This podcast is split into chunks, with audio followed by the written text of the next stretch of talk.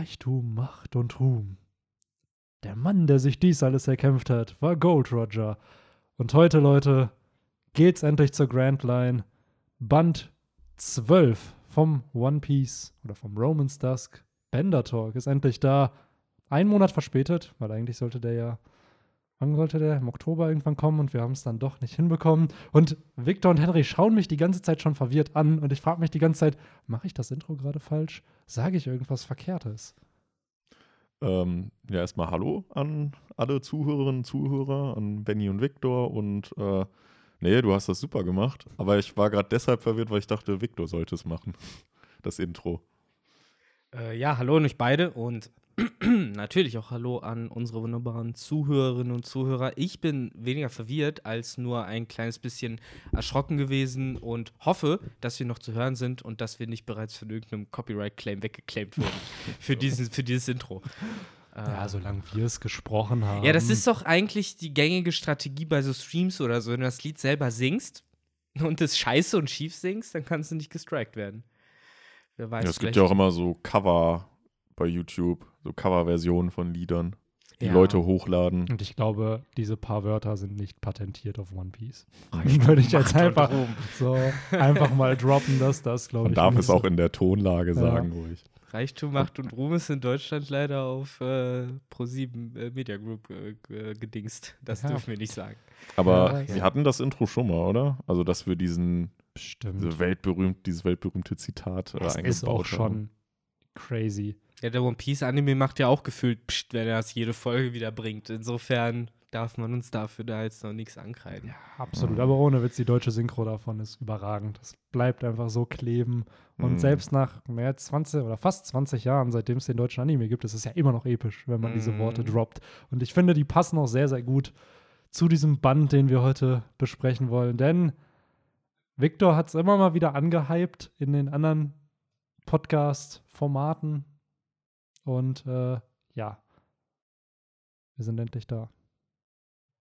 Ja, ich habe viel, viel falsch auch angehypt, indem ich immer gesagt habe, es ist Band 10. Also bei Band 12. Dann warst du bei Band 11 und dann warst du ja. bei ja, Band 12. Ich verliere aber mittlerweile auch den Überblick. Aber wo, wobei ich mir halt immer sicher war, ist, das ist mit dem legendären, mit dem äh, Foreshadowing-trächtigen und bis heute ja kontrovers diskutierten Kapitel 100 mhm. losgeht.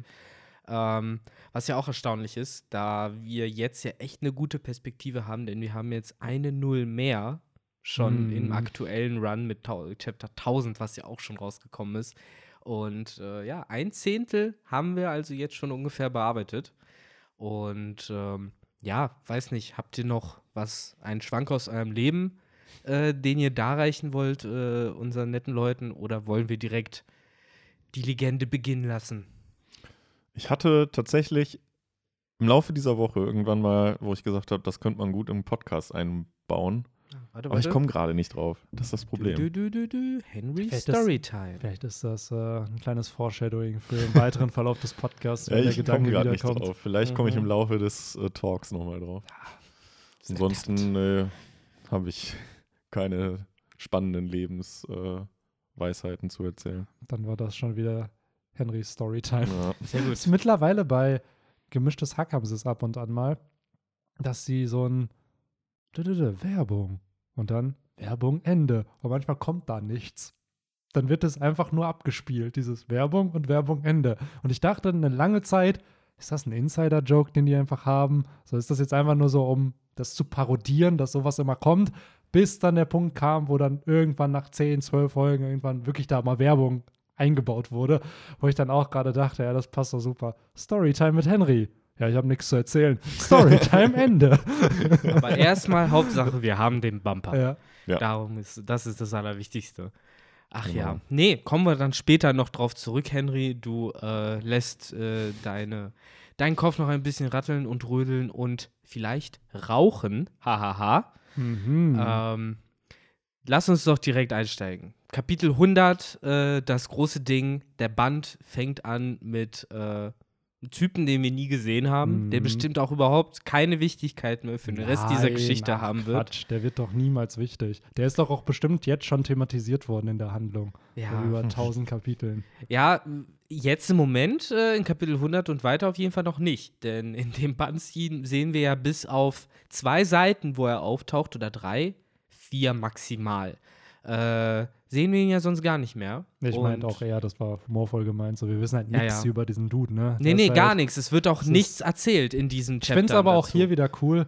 Es fängt ja mit einem Zitat von Roger an. Es ist Oh ja. ja. nicht Dragons Zitat, sondern dieses, was wir auch, glaube ich, sehr oft in irgendwelchen Podcast-Folgen zitiert haben, dieses The ähm, Man's Dreams, The Flaw of Time und der Inherited Will. Das sind die drei Dinge, die. Ich habe das Gefühl, das ist so der rote Tinfoil-Faden, an Ja. dem Benny sich äh, immer wieder Ja, lang ich glaube schon, dass diese drei, oder hat sich da nicht umsonst für diese drei Aspekte entschieden, die er da nennt, dass Mhm. die wahrscheinlich einen Endgame-Charakter haben. Und ratet mal, welcher Charakter wird da gezeigt, während dieses Zitat eingeblendet wird. Es ist halt Dragon, der da zum ersten Mal gezeigt wird. Monkey Gla- D. Dragon. Genau. So, und das Coole ist, es ist ja schon ein Foreshadowing mit eingebaut. Er sagt ja in dem Panel dann auch so, ein Pirat. Das ist auch okay. So, und bezieht das natürlich auf Ruffy, aber das wusste man damals natürlich noch nicht. Ja. Naja, man, eben, man kriegt ja nicht mal seinen Namen. Äh, und in dem Moment hätte er sich genauso gut, blöd gesagt, auf Sanji, Zorro, Buggy Ja. oder sonst wen äh, auch beziehen können. Aber später im Kapitel wird dann auch ziemlich klar noch, dass es ihm vermutlich um Ruffy geht. Ja. Ähm, denn es geht ja erstmal damit los, dass äh, Ruffy und Co. fliehen, denn der schicksalhafte Lightning Bolt aus dem letzten Kapitel hat Ruffy ja vor der sicheren Exekution bewahren können. Und ähm, die Gegner reagieren. Voran nehmen mal wieder und Buggy. Und das ist zum Beispiel etwas, das habe ich vollkommen aus meinem Unterbewusstsein verbannt, dass es ein, äh, eine Barabara-K gibt mit, äh, mit Bomb Engine und äh, allem drum und dran. Also irgendwie hat das mein Bewusstsein verlassen. Wie war das bei euch? Nee, daran konnte ich mich tatsächlich noch erinnern. Aber was ich nicht mehr so auf dem Schirm hatte, ist, äh, die, sind die Kräfte von Alvidas Frucht. Da habe ich nämlich immer nur im Kopf gehabt, ja, die wird halt einfach schöner. Hm. Aber die hat ja dann auch so ein bisschen so einen Effekt wie Khalifa, dass sie halt so ein bisschen glatte Haut halt bekommt und Ja. ja, das halt zu ihrem Vorteil nutzt, indem sie da halt so herslidet. Ja, da ist ja Oda mittlerweile, ja, wie soll ich sagen, irgendwie eingespielt, dass er einem Charakter eine Fähigkeit gibt und diese Fähigkeit dann oft recycelt bei einem anderen Charakter, aber dann nutzt der Charakter das nicht bei sich, sondern bei anderen. So, und in dem Fall ist halt Alvida, sie ist halt glatt sozusagen und an ihr prallt alles ab.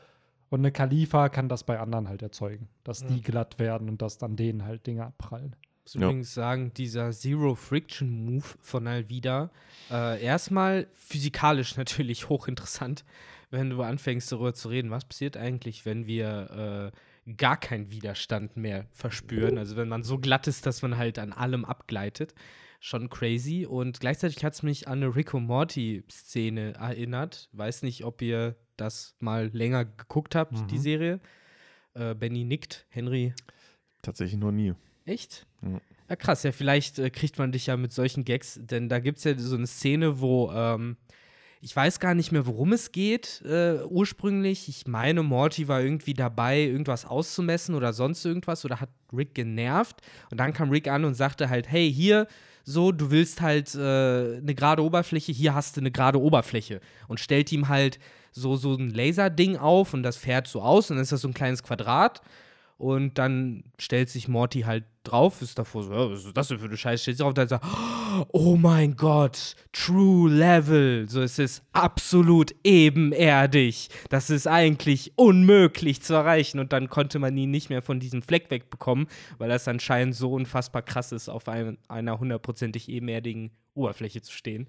Und dann ist er am Ende da rausgezogen worden und heult rum und sagt, nein, bringt mich um, das macht doch alles so keinen Sinn. Und äh, weiß ich nicht, irgendwie hat mich das in dem Moment daran erinnert, diese ja, physikalischen Spielchen, was passiert, wenn man Spannung wegnimmt, was passiert, wenn man Sachen komplett eben macht. Gibt's ja alles nicht in der echten Welt. Es gibt ja keine absolute, außer halt mit Teufelsfrüchten oder Ja. Wissenschaft. Ich wollte gerade sagen, diese ganze Elaboration war dann für, ja, sowas gibt es halt bei uns nicht. ja, natürlich. so. Ja, wer weiß, vielleicht hätten ja manche Leute bis dahin noch gedacht, so, oh, wo kann ich das krass, bei Amazon kaufen? Ich wollte gerade sagen, kann ich auch eine Teufelsfrucht haben? so. ähm, ja, an sich, Alvidas Frucht, ich weiß nicht, das sind so Early Teufelsfrüchte in One Piece ja. noch. Noch nicht die, ich kann die ganze Welt damit zerstören, sondern, ja, cool, ich sehe schöner aus. Und das ist dann eine Fähigkeit. Was passiert eigentlich, wenn, wenn Nami die Frucht ist? Wahrscheinlich sieht sie ähnlich aus wie jetzt. Auf jeden mhm. Fall gab es ein SBS, wo Oda gefragt wurde, wie Lola aussehen würde, wenn sie diese Frucht gegessen ja. hätte. Und äh, da hat Oda dann halt auch ein Character Design zu. Also. Aber ähm, was äh, ich ja trotzdem ganz interessant ist, dass Subisubi Numi finde, beziehungsweise ich würde euch das mal fragen, weil ich habe das so im Hinterkopf, gibt es nicht noch andere Teufelsfrüchte, die, ja zum Beispiel Sugarsfrucht oder nicht, unabhängig davon, wer du bist, wie du aussiehst und was für eine Fähigkeit mhm. die Frucht hat, bringt sie eine physische Veränderung mit sich. Mhm. Sugar zum Beispiel mit genau. ihrer Hobby-Hobby-Nomie war ja mhm. praktisch dazu verdammt, äh, ein Interview mit einem Vampir mäßig äh, für immer ein kleines Kind zu bleiben. So, und bei äh, Alvida zum Beispiel, ja. die hat halt äh, eine andere Figur bekommen. Yes. Und Haben Bartholomäus Bär, der hat für immer Tatzen bekommen. Stimmt, der kriegt Tatzen mhm, auf genau. der Hand, ne? Und sowas äh, hat man ja so ein paar Mal in der, in der Teufelsfruchtwelt gehabt. Ja. Ne, Was muss ich sagen, diese Nikio Nikionomie von Bartholomäus Bär, die ja auch noch nicht komplett erklärt mhm. wurde, hat für mich so Broken Level von mhm. äh, OP-Openomie. So, ja. Was der damit alles machen kann, das ist halt so. Ja, die geht halt auf eine Stufe mit der Gura-Gura-Nomie auch von Whitebeard, ne? So was so die Zerstörungskraft Ja, absolut. Angeht. Und es ist doch kein kein Zufall, dass Oda immer noch nicht Bartholomäus Bär vollständig erklärt hat und was der kann. So, ich glaube auch noch nicht, dass sein Charakter Arc irgendwie vorbei ist. Auch mhm. wenn er jetzt keinen Verstand mehr hat und ein Sklave der Tenryubito ist, aber ich glaube, dieser Charakter hat noch so eine fette Backstory. Von jetzt halt ist er ja ist. erst in der Position, gerettet zu werden, Benny. Du musst es so sehen. jetzt kann man Plot ja, mit ihm machen. Oder er ist vielleicht auch gestorben auf der Reverie. Vielleicht mhm. ist er auch Schrödingers Cobra. Ja. Mhm, Alleine ja dieser Titel der Tyrann. Der ja. muss ja auch von irgendwo herkommen. Und er genau. muss ja auch ein Pirat gewesen sein, sonst wäre er ja kein. Äh ja, es, es wurde ja ein bisschen was erklärt genau. auf Reverie, ne? Er soll ja wirklich ein Tyrann gewesen sein, aber irgendwie passt das ja nicht mit der Beschreibung, die Sabo und die anderen ja, ja. über ihn haben, die ihn als mega gütig und herzlich dargestellt ja. haben. Und daher, ja, ich habe das Gefühl, dass Kuma am Ende der Charakter sein wird, der so ein ultimatives Opfer halt macht. So, er opfert sich für diese Revolution, damit andere halt die Freiheit genießen, die andere nicht genießen konnten und dafür ist er halt bereit, seine eigene Freiheit zu opfern. Ost-Junior-Style. Ja. Der ja damals von Kuma aufgehalten wurde. Ja. Genau bei dem gleichen Ding im Endeffekt, was Kuma vielleicht später irgendwann noch macht. Ach ja, Parallelen über Parallelen. Ja, auf jeden Fall. Äh, hier eine gute Überleitung, nämlich Revolutionäre. Kuma ist einer, das weiß man natürlich jetzt noch nicht, weil der Charakter noch nicht aufgetaucht ist, aber Dragon ist halt auch einer. So, und das Coole ist hier, finde ich, dass das Kapitel trägt ja den Namen Die Legende beginnt. Und ich habe das Gefühl, so Chapter 100 ist das Ende vom Prolog von One Piece. So dieser, diese East Blue Saga geht zu Ende, diese Loch leichtherzigen Abenteuer, so, wo man weiß, so, ah ja, wenn auch mal was schief geht, wir machen trotzdem weiter. Und Dragon ist so, habe ich das Gefühl, diese Introduction in diese, was noch kommen wird, weil das ist ja wirklich ein Endgame, Endgame-Charakter. Mhm. So, das so, Oda jetzt wird es halt wirklich ernst. Genau, ab jetzt wird es ernst. Und erst mit der Hilfe von diesem Charakter kommt Ruffy ja überhaupt zur Grand Line. Sonst hätte er, hätte er ja jetzt schon verloren gegen Smoker. Dazu sei gesagt, natürlich war Dragon nicht der erste Endgame, Endgame, Endgame-Charakter, den sie getroffen haben. Jetzt abgesehen noch von Shanks, hatten sie ja ein lebendiges Aufeinandertreffen mit Falkenauge mhm. gehabt, der den ja auch so ein bisschen den Kopf gewaschen hat. Ja. Bei Dragon ist es halt was anderes. So, vielleicht war das ursprünglich. Vielleicht hat sogar der Editor von Oda ursprünglich gesagt, so, hey, jetzt hatte Zorro seinen Mentor-Moment, warum hat Ruffy noch keinen Mentor-Moment gehabt? Und dann hat Oda dem die Backstory von Dragon erzählt und gesagt, hier, das ist sein Dad und das kommt später vielleicht dann noch raus und bla bla bla und ich lasse den da auf jeden Fall noch auftauchen, aber er hat ihm halt nicht verraten, wie, denn mhm. Ruffy hat ihn halt nicht gesehen, nur gehört und selbst da nicht so richtig. Aber die Frage wäre ja, hätte er ihn überhaupt erkannt? Naja, selbst wenn nicht so äh, ein Austausch zwischen den beiden Charakteren wäre ja schon noch mal hätte einen anderen Wert und ein anderes Gewicht gehabt als so wie es jetzt stattgefunden hat. Ja, aber Ruffy wusste ja bis zum Start von Whole Cake Island nicht, wie Dragon aussieht. Wie gesagt, ja, es geht so. mir nicht darum, dass er ihn erkennt. Es nein, geht nein, mir einfach nur darum, dass wenn man sagt, hey, dieser Charakter ist sein Vater, mhm. der weiß das nicht. Jetzt habe ich trotzdem zwei Möglichkeiten. Entweder ich lasse die auf irgendeine Weise miteinander interagieren oder ich mache halt den Move, den Oda gemacht hat und äh, lass Ruffy das gar nicht erst bemerken. Das ja. wollte ich halt nur damit ja, sagen. So, es hätte auch in eine andere Richtung gehen können. Das, da hätte Dragon auch nicht sagen müssen, dass er sein Vater ist oder sowas. Ruffy, ich bin dein Vater. Ähm, aber wie gesagt, Oda hat uns da, sage ich mal, geblueballt so ein ja. wenig. Gerade den Leser, der nicht weiß, was noch kommt, der jetzt ja komplett verwirrt zurückgelassen wird mit diesem sehr seltsamen Charakter. Das waren, by the way, auch damals die ersten japanischen One Piece Anime Folgen, die ich damals bei YouTube mir sogar angeschaut habe. Teilweise waren die da, zum Teil waren Momente, so Snippets hochgeladen. Und in einem, das war dann halt auch mit einer englischen Übersetzung, kam dann so raus, dass halt Ruffy der, der Sohn von Dragon halt ist. Und das war mal 2007 irgendwann, 2008. Da ist die Frage, wer ist Dragon? wer ist Dragon? Und äh, da war dann halt auch diese ganze Post-Water 7 mit Garb, Dragon und so, wo ich mir auch wieder denke, das ist dann ja auch noch mal acht Jahre oder so später dann noch mal passiert, dass überhaupt dieser Reveal kam, dass das sein Vater ist. Und selbst dann noch mal irgendwie sieben, acht Jahre, bis Ruffy erfahren hat, wie sein Vater überhaupt aussieht. Und jetzt noch mal fünf Jahre später, dass er ihn immer noch nicht getroffen hat. Also Wurde so ähm, da in diesem Postwater 7 Arc, wo er dann halt erfährt, dass es sein Vater ist, wurde da auch der vollständige Name von ihm revealed? Ja, okay. Genau, weil da war dieser Garb-Reveal und Dragon-Reveal und auch sehr funny, sehr sneaky von Oda aufgebaut. Das Garb taucht, Garb taucht ja vier, fünf, sechs Chapter vorher ja. auf dem Cover halt auch auf. Mhm. So, und dann Dragon halt hier auch. Also es sind ja schon wieder Charakter, die Oda sehr lange konzipiert hat, wo er schon ungefähr wahrscheinlich auch weiß, wo das Endgame dieser Charakter sein wird und dass er sie dann so early trotzdem halt in die Handlung einbaut. Wir haben ja auch die, äh, die Cover-Story hier ist ja auch die mit mit Gab, den, der ja. noch seine Hundemaske genau. trägt. Und zusammen mit Corby und Helmeppo. Ich weiß gar nicht, ob wir da jetzt großartig drauf eingehen müssen. Da sind wir, glaube ich, schon gefühlt sehr, sehr häufig drauf eingegangen, auf diese Cover-Story. Ich bin ansonsten jetzt einfach dafür, dass wenn die Cover-Story vorbei ist in ein oder zwei Bänden, Benny die in fünf Minuten für uns zusammenfasst. Genau. okay, nehme ich, nehm ich an die ja. Aufgabe. Nee, aber ähm, vielleicht noch mal kurz zu Dragon. Also es ist ja, also es ist ja wirklich wahr, ne? dass, halt, dass man ewig lange warten musste, bis man mal wieder neue Informationen zu dem bekommen hat. Und man hat ja immer noch von diesem Chapter, von diesem Moment, gibt es ja immer noch Theorien, die halt immer noch nicht geklärt wurden. Mhm. Zum Beispiel seine Teufelsfrucht, ob er überhaupt eine hat, aber ob er überhaupt eine hat. Ob es so eine gewisse Sturmfrucht oder wie auch immer man äh, sie nennen also, möchte. Also da, da, kommen wir gleich noch hin. Da kommen wir gleich noch hin. Ähm, genauso wie Alvida auch cool sein will, indem sie halt eine Rampe runterrutscht, aber erst sagt, bringt mir die Rampe her. Äh, ich fange mal an zu klöppeln, ne? und zwar äh, haben wir ja erstmal noch die Strohhüte, die äh, vor den Buggy Pirates davonlaufen, aber auch die können denen nicht lange hinterher, denn der Sturm ist halt einfach zu krass und weht sie halt weg. Mm.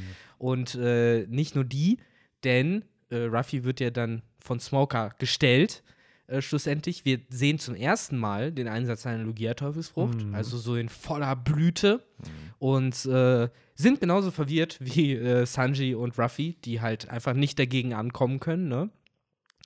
Äh, was für mich damals übrigens, ich habe es ja alles im Fernsehen gesehen, damals eh mega mysteriös mm. bis zum mhm. Ende war. Also Smoker, Crocodile. Enel war der einzige Wallgummi und Strom. Mm. Aber in den anderen beiden habe ich mir halt immer gedacht, so, okay, aber wie willst du das denn machen? Ja. Gut, bei Crocodile hast du dann Glück gehabt, dass sie nass machst. Aber was willst du bei Smoker denn dann machen? Was willst du denn dann bei Aokiji später machen? Ja, das ist immer ja. meine Frage gewesen auch. Ich, ich vertraue Oda sehr in diesem Long-Term Storytelling. Ja. Ich weiß aber nicht, ob Haki da schon konzipiert war. Ich glaube, dass Oda im Kopf hatte, es wird eine Fähigkeit geben, mit der du die berühren kannst. So, das glaube ich, gab es schon.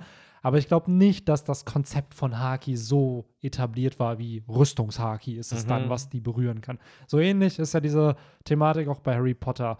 So retrospektiv war das Tagebuch von Tom Riddle ein Horcrux, aber ich weiß nicht, ja. ob im zweiten Buch es schon ein Horcrux dann mhm. war. So, retrospektiv mache oder Seien wir, wenn es ein Horcrux war, dass der Tarnumhang von Harry, dass der ein Heiligtum des Todes ist. Harry so, Potter ohne so, Scheiß, Mann, im siebten Buch kommt so viel Shit dazu, wo es So. heißt, haha. Das war mal, genau. Ja, und ja. bei Oda denke ich mir so, der Mann ist ein Genius, wenn es um Long-Term Storytelling geht. Aber ich weiß echt manchmal nicht, ob alles dann schon so ausdefiniert Natürlich war. nicht. Er ist ja auch kein Monster. So, das würde ich ihm jetzt gar nicht fast schon sagen, unterstellen. Jetzt wäre so witzig, so ein Einspieler von Oda. Doch, habe ich Doch. alles geplant. Tatsächlich hier. Und dann zeigt er so Ja, Zeichnungen, dann zeigt er wirklich Concept einfach Art so, so aus den 80ern. 1996 hier Rüstungshaki, erstes Mal. Nee, ich glaube, das kam so im Nachhinein, aber wie du es richtig sagst, äh, das Konzept, okay, aber irgendwie muss er die dann später noch äh, angreifen können, das hat er im Kopf. Generell das Konzept, das siehst du ja auch hier mit den drei Anfangssachen, der Wille und Mm. ne, generell, dass das in irgendeiner Form für ihn anscheinend relevant ist und eine Zauberkraft hat, das scheint, glaube ich, auch schon früh etabliert worden zu sein. Und da hat er es halt einfach irgendwie ne, zusammengebastelt, dass es Ja, halt passt. Seien wir ehrlich, das beste Beispiel dafür ist einfach Rüstungshaki, was nach dem Timeskip gefühlt jeder Charakter kann und es immer eine schwarze Ummantelung ist, wenn es dann jemand einsetzt, Mhm. um zu kämpfen. So, aber auf Marineford hat es Mhm, niemand. Niemand. Ja, So. Und trotzdem haben es alle benutzt. Und trotzdem haben es natürlich alle benutzt. Wo ich da wieder verstehen kann, ja, wir benutzen Advanced Rüstungshaki, weil dann musst du es ja nicht ummanteln. So ähnlich wie es ja die Admirale gemacht haben. Aber irgendwo, ah, weiß ich nicht. Vor allen Dingen haben sie es alle ein bisschen nur, cheap. wenn überhaupt, ja offiziell zum Angreifen genutzt, Ja. von Lugiatos rufen aber kein einziger hat daran gedacht, es zum Verteidigen zu benutzen, zum Beispiel, um irgendwie, ne, in Ja. der Defensivposition sein Arm Oder er hat sich halt dann einfach gesagt, das Coating ist dann Ja, ein ja. visueller Indikator davon ja. einfach nur gewesen, dass das Konzept vielleicht von Rüstungshaki auf Marineford, irgendwo muss es ja schon da gewesen sein, weil die Amazonen von Amazon Lily haben es benutzt. Ja, da wurde es ja So. eingeführt, gefühlt. Genau. Da hat Ha- oder ja wirklich zum ersten Mal Haki als Konzept. genau. Ja, wobei ein paar Chapter früher noch mit, Sabaody war es mit. Dingensbums da, wie heißt er? Wo meinst du? Der Anführer von den Pazifista. Äh, Sentomaru. Sentomaru. Sentomaru, genau. Das war der erste, zumindest in meinem Kopf ziemlich fest, der erste, der äh, in den Mund genommen hat, zu sagen, ich benutze Haki und solange ihr das nicht könnt, habt ihr keine Chance. Hockey. Haki. Ja. Ja, Mann. Nee, also auch AKA da. Die Macht aus One Piece. Aber man kann auf jeden Fall sagen, es gibt ja das Prinzip von Chekhovs Gun, was Ja. halt eine Pistole auf einem Kaminsims ist, die, von der man weiß, früher oder später wird die abgefeuert. Und Oda hat sich halt einfach sehr früh sozusagen ein Chekhovs äh, Weapon Arsenal geholt, so eine riesige Waffenkammer, von der man weiß, okay, da wird irgendwann die Bazooka wird benutzt und die MG und das kleine Messerchen da, die Atombombe auch, aber wir wissen nicht wann, aber irgendwann vielleicht. Und darauf warten wir bis heute. Und äh, ja, eine von den Atombomben, von denen wir bis heute nicht wissen, ob sie halt eben eine äh, Niete ist oder nicht, äh, wird ja auch hier ein bisschen reingepflanzt, denn ähm, wir haben einen Austausch zwischen Smoker und Dragon.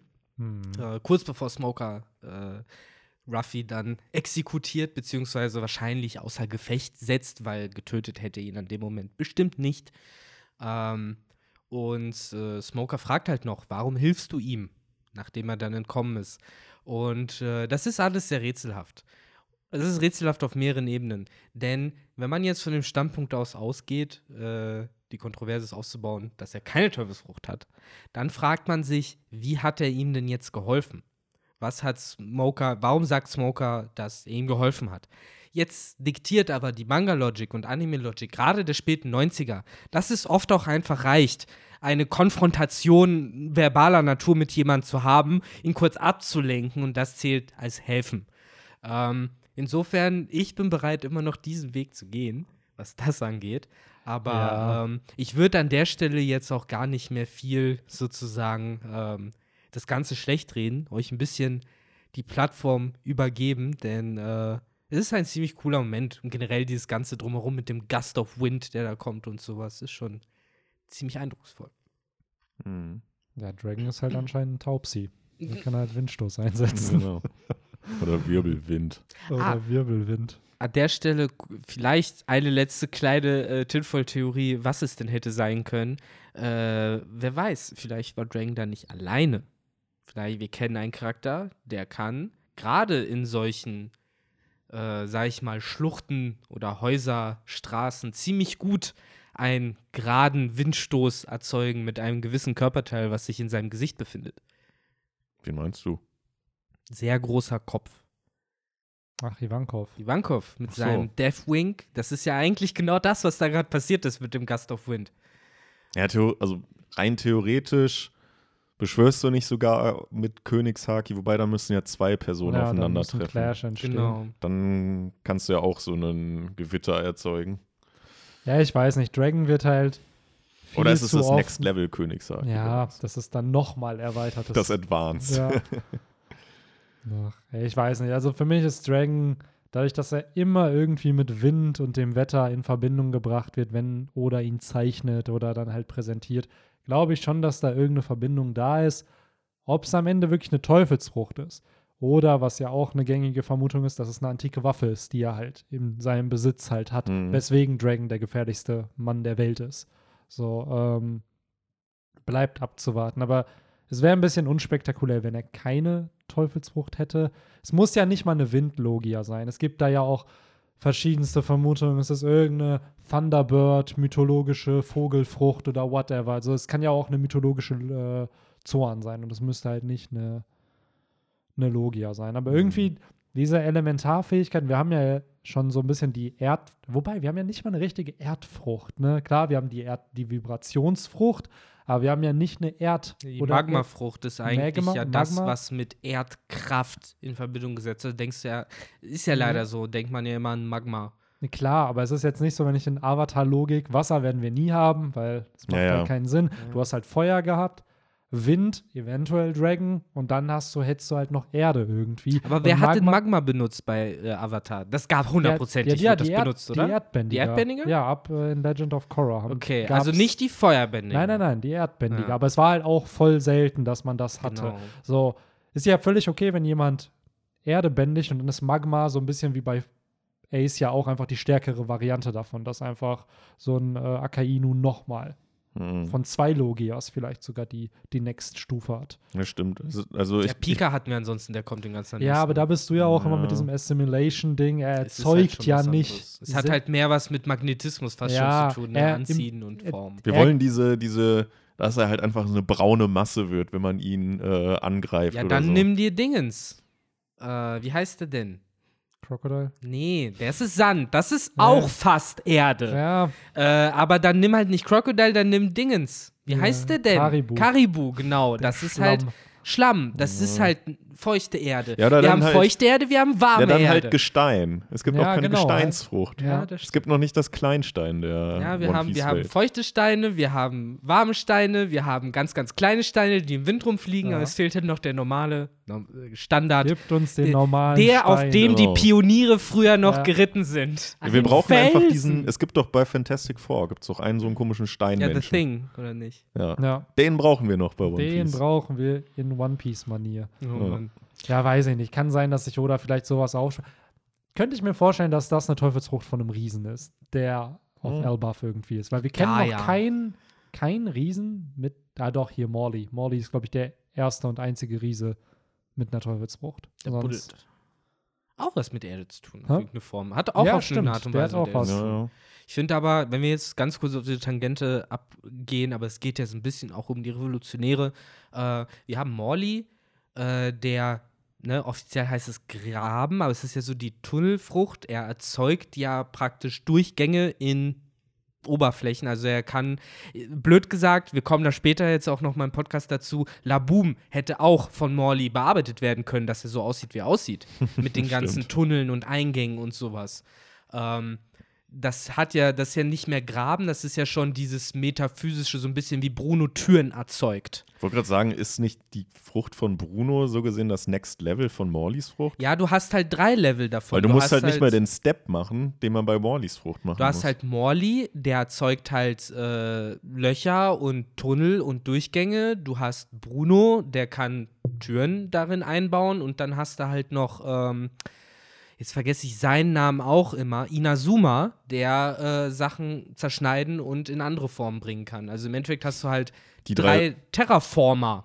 Die Das- drei sollten eine, eine Handwerker-Crew Ja. aufbauen. Ja, Ja, wer aber weiß, was im vorherigen Leben vor 800.000 wer Jahren mal weiß. los war, ne? Wer weiß. Ich finde es generell einfach sehr spannend, dass du diese sehr abstrakten Früchte dann irgendwo hast, weil normalerweise hast du, ja gut, du bist dann ein Element oder du bist irgendeine Substanz und damit kannst Ja. du irgendwas machen. Okay, aber diese Türfrucht oder jetzt auch die, diese Frucht von Morley, wo du dann halt irgendwie Räume erschaffen kannst oder auch, finde ich, Brûlés-Frucht oder Monteurs-Frucht. Hm. Du erschaffst halt Parallelwelten, die ja anscheinend in diesem Universum existieren. Es gibt ja anscheinend eine Spiegelwelt. Es gibt diesen physischen Raum. Ja. Oder es gibt ja auch diesen physischen Raum, in dem Bruno ist. Kann Bruno da andere auch mit reinbringen? Oder kann nur er selber da rein? Weil Brûlé kann ja andere in die Spiegelwelt bringen. Monteur kann andere in die Buchwelt bringen. Also, es ist alles so ein bisschen. Hunter x Hunter hätte die Antworten auf all deine Fragen Ja. in minutiösestem Detail. Wahrscheinlich. Ich finde es generell halt cool, weil für mich ist immer noch irgendwo in meinem Kopf Lissop gegen Monteur und dann verbannt er Lissop in seine Buchwelt und dann ist Lissop aber der greatest Storyteller of all time, dass er sich mit den ganzen Wesen aus seinen Büchern verbündet oder die Geschichte umschreibt in dem Kampf und diese ganzen Wesen sich dann gegen Monteur am Ende wenden. Mhm, das wäre schon cool, ja. Ja, wobei, es hat ja wahrscheinlich dann eh noch die Ebene, dass da ganz viele Gefangene drin sind, die ja wahrscheinlich Wahrscheinlich. alle von Lysop befreit werden auch noch. Und dann haben wir ganz viele Fabelwesen und hast du nicht gesehen und einen riesigen Goldfisch. Ja, Wer weiß. Also wieder mal welche, die sich dann ihrem Gott anschließen, praktisch. Natürlich, ja, stimmt. Oh, du hast es befreit, du hast ein neues Leben gegeben. Jetzt wird es der muss doch jetzt in dieser Moment Schuld. kommen. Sind sie nicht auf Wano jetzt bei 8000 auf ihrer Seite, dass Lissop da irgendwie noch in den nächsten vier Chaptern mal seine Rede halten darf? so, ich Ja. bin Gott Usopp. Ja, im Moment wird er, wird er so ein bisschen äh, durch die Gegend gehetzt. Im noch, Endeffekt läuft der gerade einfach nur ne? Ja, rum. man man weiß nicht mal wohin. Hm, Haben wir nicht sogar auch hier in diesem äh, Band eine Lysop-Lüge, mehr oder weniger, wo er diese Schneestatue baut? Gibt es da nicht auch Vermutungen, dass, dass man irgendwann noch mal eine Eisprinzessin treffen wird? Er hat ja nicht Kann gelogen, er sein. hat ja einfach nur gesagt, Genau. guck mal, ich habe Ja, eine gut. schöne Figur gebaut. Ja, Er hat ja nicht gesagt, ich ja es wird getroffen. viel zu oft in solche Sachen leider immer was, genau wie in Covers, ähm, reininterpretiert, was dann noch passieren wird. Oh, hier hat Lissop wieder was erzählt. So wie, blöd gesagt, er hat ja jetzt auch behauptet auf Onigashima, dass er Königshaki kriegen wird, weil er ja gelogen hat, dass er, dass es sein Königshaki ist, was Big Mom da einsetzt. Daher, ja, weiß ich nicht. Auf jeden Fall wird in den nächsten zwei Bänden oder drei eine Lüge wahr, weil dann dieser Riesengoldfisch auftaucht. Ja, wir können uns ja, ähm, da kommen wir gleich dann noch hin, dann spreche ich dich nochmal drauf an. Äh, ja, zu der Dragon-Sache noch zwei kleine Punkte. Zum einen die Szene, wo halt der Windstoß Sorry, ich muss, kommt. Es ist einfach die Hälfte der Folge ist oder mehr als oder Ja, irgendwie ja. ein Drittel ist einfach nur Dragon. Was glaubt ihr denn? Was, Wir sind immer noch bei Chapter 100. was haben die Leute eigentlich gedacht, als sie diesen Podcast angemacht haben, was wir sonst die ganze Zeit reden werden? Jetzt mal im Ernst. Ähm, Überall Nee, wie das Teufelsfrucht. Zum einen auf dem Bild, wo der Windstoß kommt, ähm, sieht man, dass Dragon auch seinen Umhang vors Gesicht hält. Scheinbar kam der Windstoß für ihn unerwartet oder er hat einfach keinen Bock auf Wind in der Fresse. Ähm, ja, das wird für mich zumindest äh, eher die Theorie dann vertreten, er hat den Windstoß nicht kommen gesehen, er hat ihn vielleicht nicht selbst ausgelöst, was immer noch nicht bedeuten kann, dass nicht irgendwo ein fliegendes Schiff in der Luft ist, was äh, Windstöße und Donnerströme verschießen kann. Ähm, und zum anderen fand ich den einen Satz ganz interessant, denn Smoker meinte ja irgendwie was von wegen, yo, du bist halt auf der ganzen Welt gesucht und dies, das, jenes. Und äh, Dragon antwortet ja so ganz untypisch einfach so auf Smoker, so, unsere Arbeit ist noch nicht getan. Hm, was für eine Arbeit. Ist halt immer beim, bei, bei diesem unser, bei diesem fiesen, fiesen Genitiv ja immer die Frage, ist es ein inklusives unser oder ein exklusives unser? Spricht Dragon da gerade von sich und den anderen oder von allen Anwesenden und den anderen? Ähm, mein Kopf fängt halt immer an zu rattern. Ich hoffe bis heute immer noch darauf, dass Smoker in irgendeiner Weise mehr weiß, als er zu erkennen gibt, manchmal vielleicht auch irgendeine Art von Vergangenheit hatte mit den Revolutionären. Er hat ja nicht mit mal, Dragon. Er hat ja nicht mal Angst vor Dragon, so wie, so wie man es interpretiert, weil es ist ja nicht random, dass Dragon, oder es ist ja sehr random, dass Dragon da einfach auftaucht. So.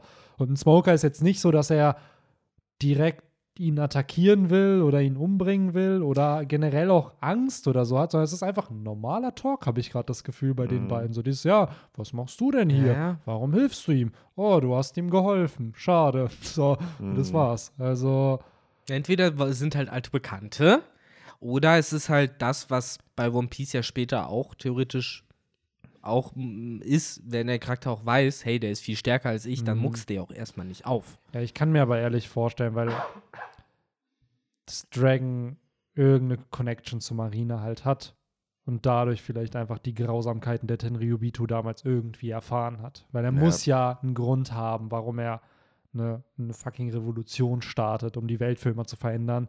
Ja, wird mit Sicherheit mal von seinem Dad mitgenommen worden Ja. sein, ne? Zur, beim Bring dein äh, Kind zur Arbeit mit Tag oder Ja, so. vielleicht war er ja auch damals bei der Marine so und ist dann halt wirklich desertiert, nachdem er halt gesehen hat, was es bedeutet für die Marine arbeiten zu müssen am Ende, wenn du weit kommen willst. Weil ein Gab hat ja selber nicht den Admiralsposten angenommen, weil er wusste, ey, wenn ich das mache, werde ich den Tenryubito unterstellt und das wollte er nie sein. So, und daher kennen sich auch Dragon und Smoker. Die sind Ja. nämlich zusammen auf die Marineakademie Ja, gegangen. wer weiß. Ja, ja. Und ich denke mal, also ich gehe auch ganz hart davon aus, dass äh, das Tattoo in Dragons Gesicht Mhm. erst nach Ja. dem Bruch gekommen ist. Und darüber wird auch immer viel zu wenig geredet. Aber Figuren mit Tattoos im Gesicht gibt es bei One Piece nicht so mega oft. Mhm. Und generell haben Tattoos im One Piece-Universum auch immer eine tiefere Bedeutung. Meistens eine unnötig krass tiefe. Insofern würde ich mir auch bei Dragon vorstellen können. Es recht, weil man ihn sieht, ein paar Kapitel bevor Nami groß verkündet hat, wie wichtig Tattoos sind und sich ihr es überstechen Mhm. ließ. Und hier nochmal, falls ihr tolle YouTube-Videos produzieren wollt rund um One Piece-Theorien, packt einfach auf die Charaktere immer Dragons Narbe. Ja. Dann muss entweder Dragons Narbe ein Poneglyph sein oder es muss irgendwie das One Piece sein, die Narbe oder whatever. Aber es gibt so viele Clickbait-Theorien, wo es einfach irgendein Charakter und dann einfach Dragons Narbe da drauf Ist und das dann denn eine so. Narbe? Äh, nicht die Narbe, sorry, das Tattoo. Ein Tattoo, Einfach ne? das, Das. Tattoo da drauf. Und dann denkst du dir auch so, Alter, so, warum hat Kaido jetzt das Tattoo von Dragon drauf? So. Ich muss jetzt gerade mal spontan überlegen, wer hat überhaupt ein Gesichtstattoo? Mir ist jetzt nur Vipa noch eingefallen. Und da Stimmt, ist keine, Vipa keine Bedeutung. Viper ist auch, den dachte ich lange Zeit, dass er ein Strohhutbandenmitglied wird. Der war so badass Ich- damals in diesem Arc. Ich fand auch, dass das ist so ein Charakter, der wurde sehr, sehr krass gehypt, als er dann Mhm. ja in der Story war. Aber danach ist er halt wie vom Erdboden Ja. verschluckt. Irgendwie, weiß nicht, der war so eine Mischung aus Zorro. Ja, der war so ein Zorro der Shandia, weil der hat ja auch extreme Sachen gemacht. Der hat dieses Re Reject, was, Rejekteal dreimal eingesetzt, obwohl man das beim, Mhm. beim einmal schon sterben könnte. Ja, genau. So, und äh, der hat ja richtig für seine Ambitionen gekämpft und war bereit halt für, für seine Leute dann auch zu sterben, einfach so ähnlich wie man es ja bei Zorro damals oder dann in Zukunft noch gesehen hat. Hm. Auf den kommen wir auch noch sicherlich, Sicherlich äh, der gute bisschen detaillierter Viper. zu sprechen. Ja, Wollen wir uns denn so langsam aus Kapitel 100 rausbegeben? ja, die Legende ist gestartet. Ist gestartet. Es geht zur Grandolain. Hm. Nachdem äh, ja erstmal im dicken, fetten Sturm äh, die Strohhüte ein für alle Mal gezeigt haben, die fünf sind Mm. Odas Lieblinge und alle, die danach kommen, sind nicht mehr so wichtig. Denn die fünf geben sich ja dann auch das ultimative Versprechen, Dass äh, ne, jeder sein Ziel erreicht. Wir haben dann natürlich Ruffy als Piratenkönig, Zorro als der beste Schwertkämpfer, Sanji, der das All Blue finden will, Nami, die eben eine Karte des, der ganzen Welt machen will und Lysop, der einfach nur ein legendärer Krieger sein will. Der ist doch erstmal nicht sicher, was er überhaupt machen will. ne? Ja, ja. Ja. Was ich aber hier auch sehr cool finde, wir sehen zum ersten Mal die Red Line, Mhm. Hm. die hier thematisiert wird. Ich muss hier eine Theorie droppen, ob die jetzt am Ende wahr wird, ist natürlich fraglich, aber Lovetail liegt vielleicht meiner Meinung nach in der Red Line. Oder In? in So- oder, Oder auf. in. Nee, in, in wäre krasser, ne? In, In. wäre krasser. Weil m, visueller Indikator. Nur deswegen. Ist jetzt nicht, dass ich da irgendwie krasse Beweise habe. Das Einzige ist halt der Nebel, der immer um diese Redline gezeichnet wird. Hier in Chapter 100. In Chapter 105 wird dann Lovetail zum ersten Mal gezeigt von äh, Krokos. Interessant, dass Krokos sich an das exakte Design von Lovetail erinnert, wo wir ja mittlerweile wissen, naja, ah der Mann war da auch drauf. Ähm, dann sehen wir es nochmal. Äh, nachdem die Strohhutbande die erste Runde gedreht hat und sie kurz vor Sabaody sind, da sehen, sieht man nochmal die Redline, wieder mit diesem Nebel. Und dann sehen wir Lovetail das nächste Mal, wenn Inuarashi oder Nekomamushi aus ihrer Erinnerung drüber quatschen, obwohl sie ja nie auf Lovetail waren. Keine Ahnung, warum die wissen, wie es aussieht. Da war auch wieder so ein Nebel halt zu sehen. Auch zum Thema Nebel, wo auch eigentlich in meiner Erinnerung nach immer Nebel zu sehen war, war, wenn du So in der Großaufnahme hattest um den Elefanten herum hat es auch ja, immer gewabert. Mm, ja. ja, aber hier geht es eher darum, wenn du Lovetail gesehen hast, Lovetail besteht das Bild, was wir davon kennen, diese Felsen, die halt diesen Nebel halt haben. Und hier hast du halt eine ähnliche ja, ja. Nebelfront. Ich sage, bei So hast du auch so. diesen Nebel. Also anscheinend irgendwie Orte antiker Geschichte haben ja. diesen Nebel um sich herum. Interessant fände ich halt, dass, weil One Piece sollte ursprünglich halt nur diese fünf Jahre gehen. So. Und das war jetzt halt schon der Start, es geht zur Grand Line, dass Oda schon sehr early Hinweise geben würde, was das One Piece oder wo es sein könnte. So, und wenn am Ende halt es in der Red Line ist, weil die ist ja so gewaltig, die Red Line, die könntest du wahrscheinlich deine Lebzeit absuchen und du wüsstest nicht, wo, wo Lovetail wäre. Und äh, Aber wie kommst du auf in? Also du, das, was du sagst, das ergibt halt Sinn, aber das führt ja noch nicht zu der Konklusion in der Redline. Weil es mir zu simpel wäre, wenn es drauf wäre. also, Achso, nee, nee, drauf muss es ja auch nicht sein. Nee, Und ich dachte, auch. Also ich dachte, nee, ich dachte, du hast irgendwas gesehen, wo du halt sagst, ah, guck mal, das weist darauf hin, dass da vielleicht was in der Redline drin ist. Nee, so, weil ich mir irgendwann denke, das wird irgendwann natürlich diesen Mary Joa Arc geben, wo es gegen die Weltregierung geht und dann Ruffy vielleicht sogar Mary Joa und die eine Seite der Redline zerstört, wodurch euch die Fischmenscheninsel zerstört wird, whatever, One Piece entsteht. Wo ich mir denke, ja cool, aber was ist, wenn da drin noch was wäre? Was ist, wenn dieses Geheimnis, was dann versteckt wurde, halt eben so versteckt ist, dass selbst die Weltregierung es ja nicht finden kann? Weil das darf man immer noch nicht vergessen. Das One Piece wurde ja auch nicht von der Weltregierung gefunden, zumindest den, dem Anschein nach.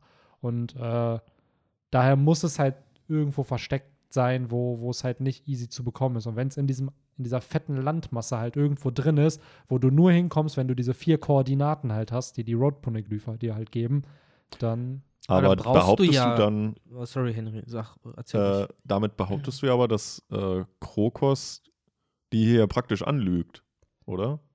Naja, Weil er sagt ja, ja, wenn er jetzt äh, hier äh, mit dem, wo er den Lockport erklärt, wenn ihr jetzt die Insel ansteuert, dann ist halt euer Weg vorgegeben, aber am Ende kreuzen alle Wege äh, und dann seid ihr bei Laughtay. Naja, er sagt halt, alle Wege sind zur, ich glaube, er sagt zur letzten Insel, oder? Sagt nee, er, er sagt ja, ja alle er Wege ja convergen, also alle Wege kombinieren sich zu dem einen Weg am Ende. Ist egal, welche Route ihr nehmt, ihr kommt immer am ja gleichen der, Ort aber raus. das ist ja, ja klar, der letzte, die letzte Insel Last ist ja der, Tale.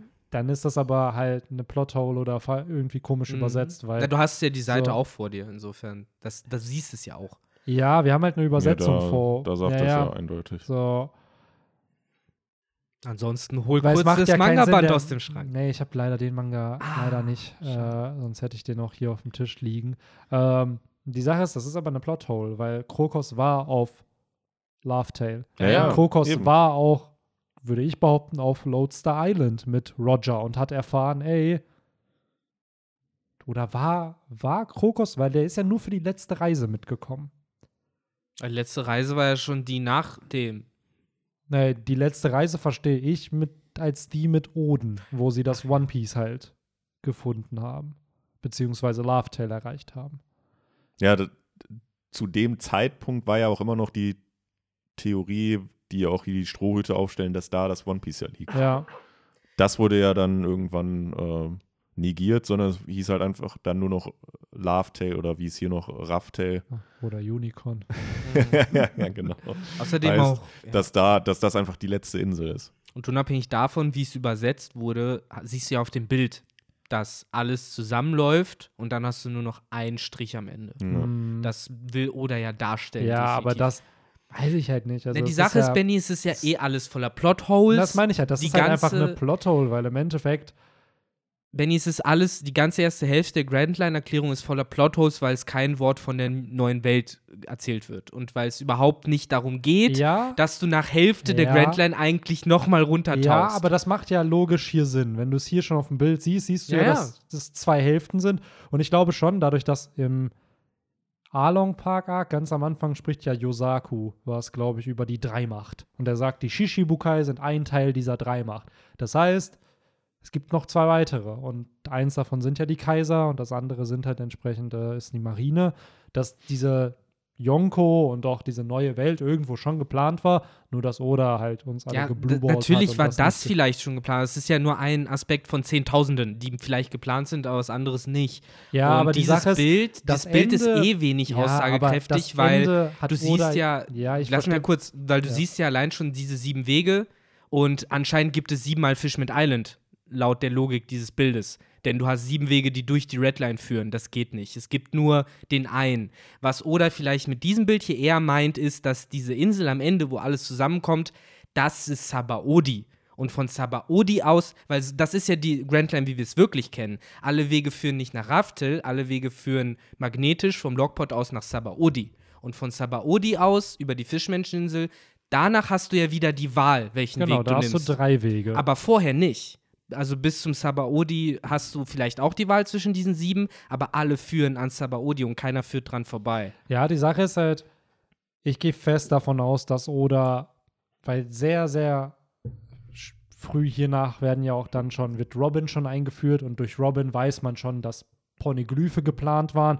Und wir erfahren natürlich sehr, sehr spät erst, wie man nach Lovedale kommt, aber ich glaube schon, dass Oda immer diese, diese Idee hatte von, die letzte Insel ist durch vier Items, die du brauchst und die bauen eine Schnittstelle, wodurch du ein Kreuz hast und der Schatz ist an einem Kreuz markiert, so diese typische Piratenlogik, dass das schon feststand, wie er da hinkommt. Ich verstehe ja gerade nicht, warum das dann hier falsch dargestellt wird. Vielleicht lügt Krokos ja wirklich hier, weil die Leute sollen es selber herausfinden, weil hätten wir nicht Robin und wären wir nicht auf So gewesen, hätte die Strohbande sich ja irgendwann nach Lodestar Island gemacht, um dann zu erfahren, hey, ihr braucht die Road Poneglyphe. Also ein paar Punkte. Also zum einen, äh, das wird nicht so richtig dem Motiv folgen. Was heißt Motiv? Wir haben ansonsten noch Rayleigh als Vergleich. Rayleigh hat sie ja auch nicht angelogen und die Wahrheit erzählt, bis Ruffy gesagt hat, Schnauze.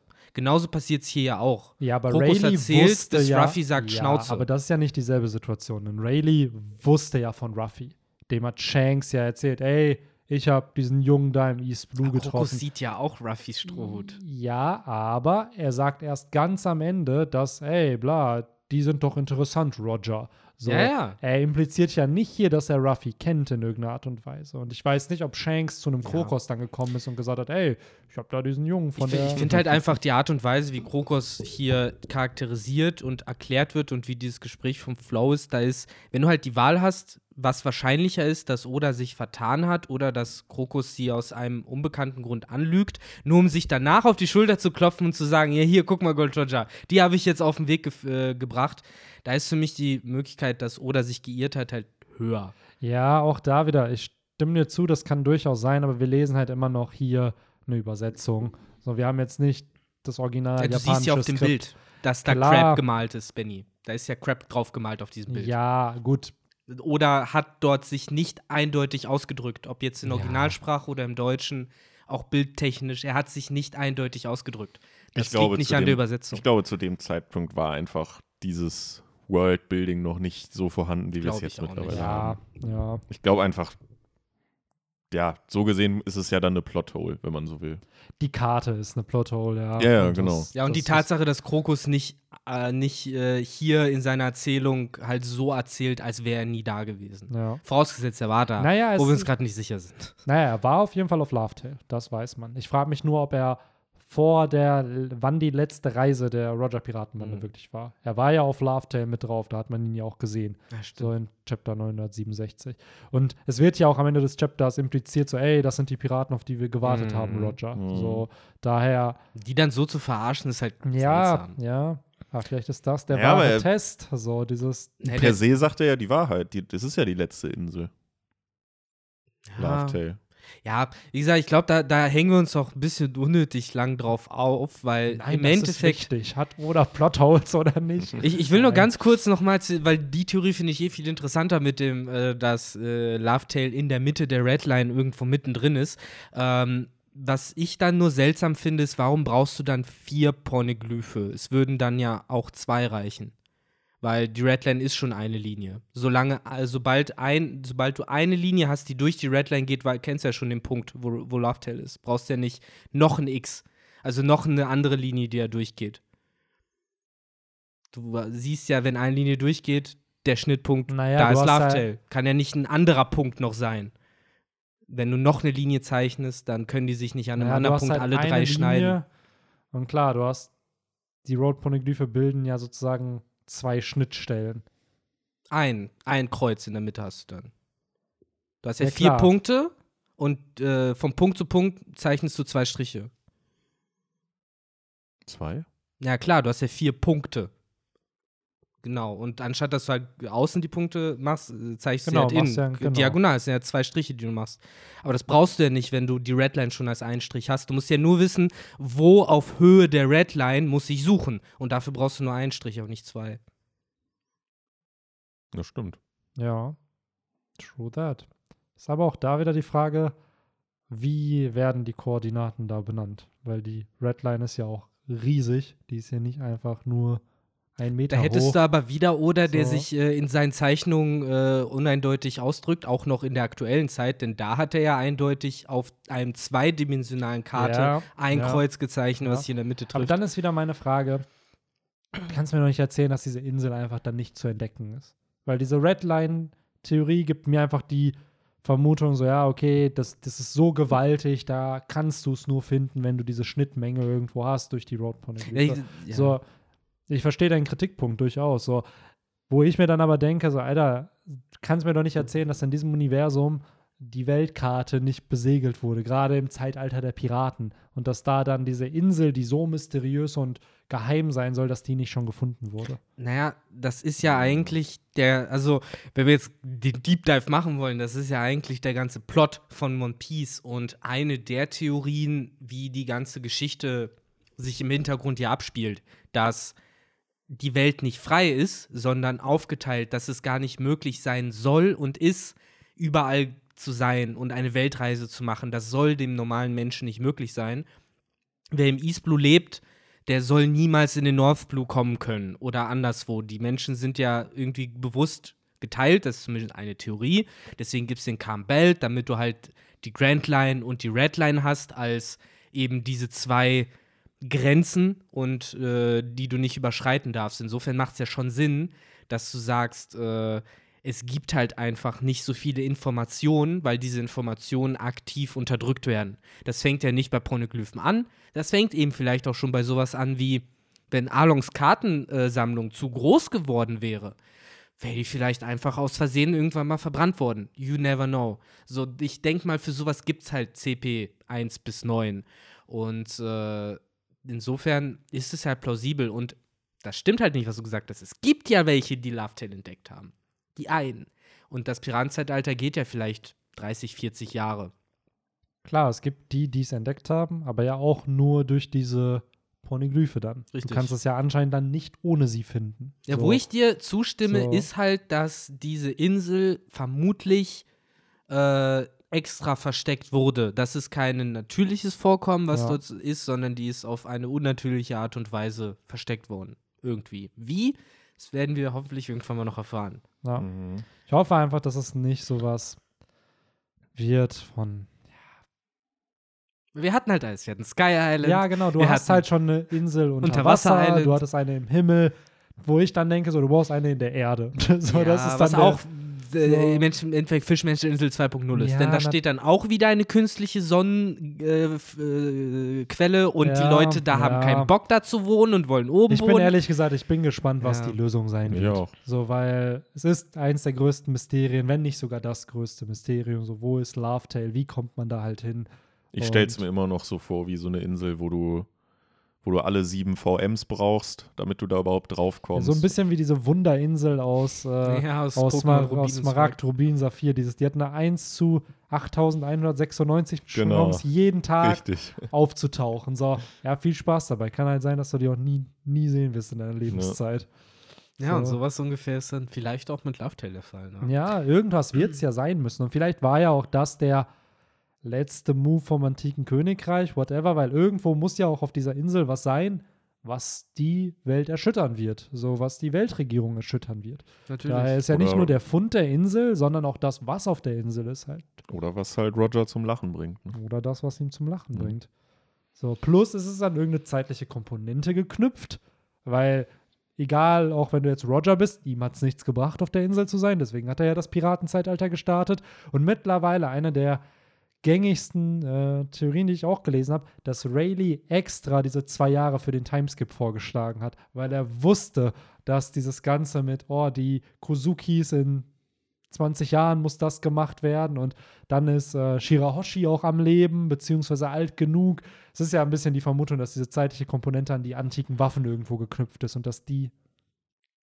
ja, Actually ähm, hat ja Rayleigh gar keine Kontrolle darüber gehabt, wie lange äh, hat's Ruffy den vorgeschlagen. Timeskip. Ja, und Er Ruffy hat hat, dann zweieinhalb Jahre gemacht. nein, zwei.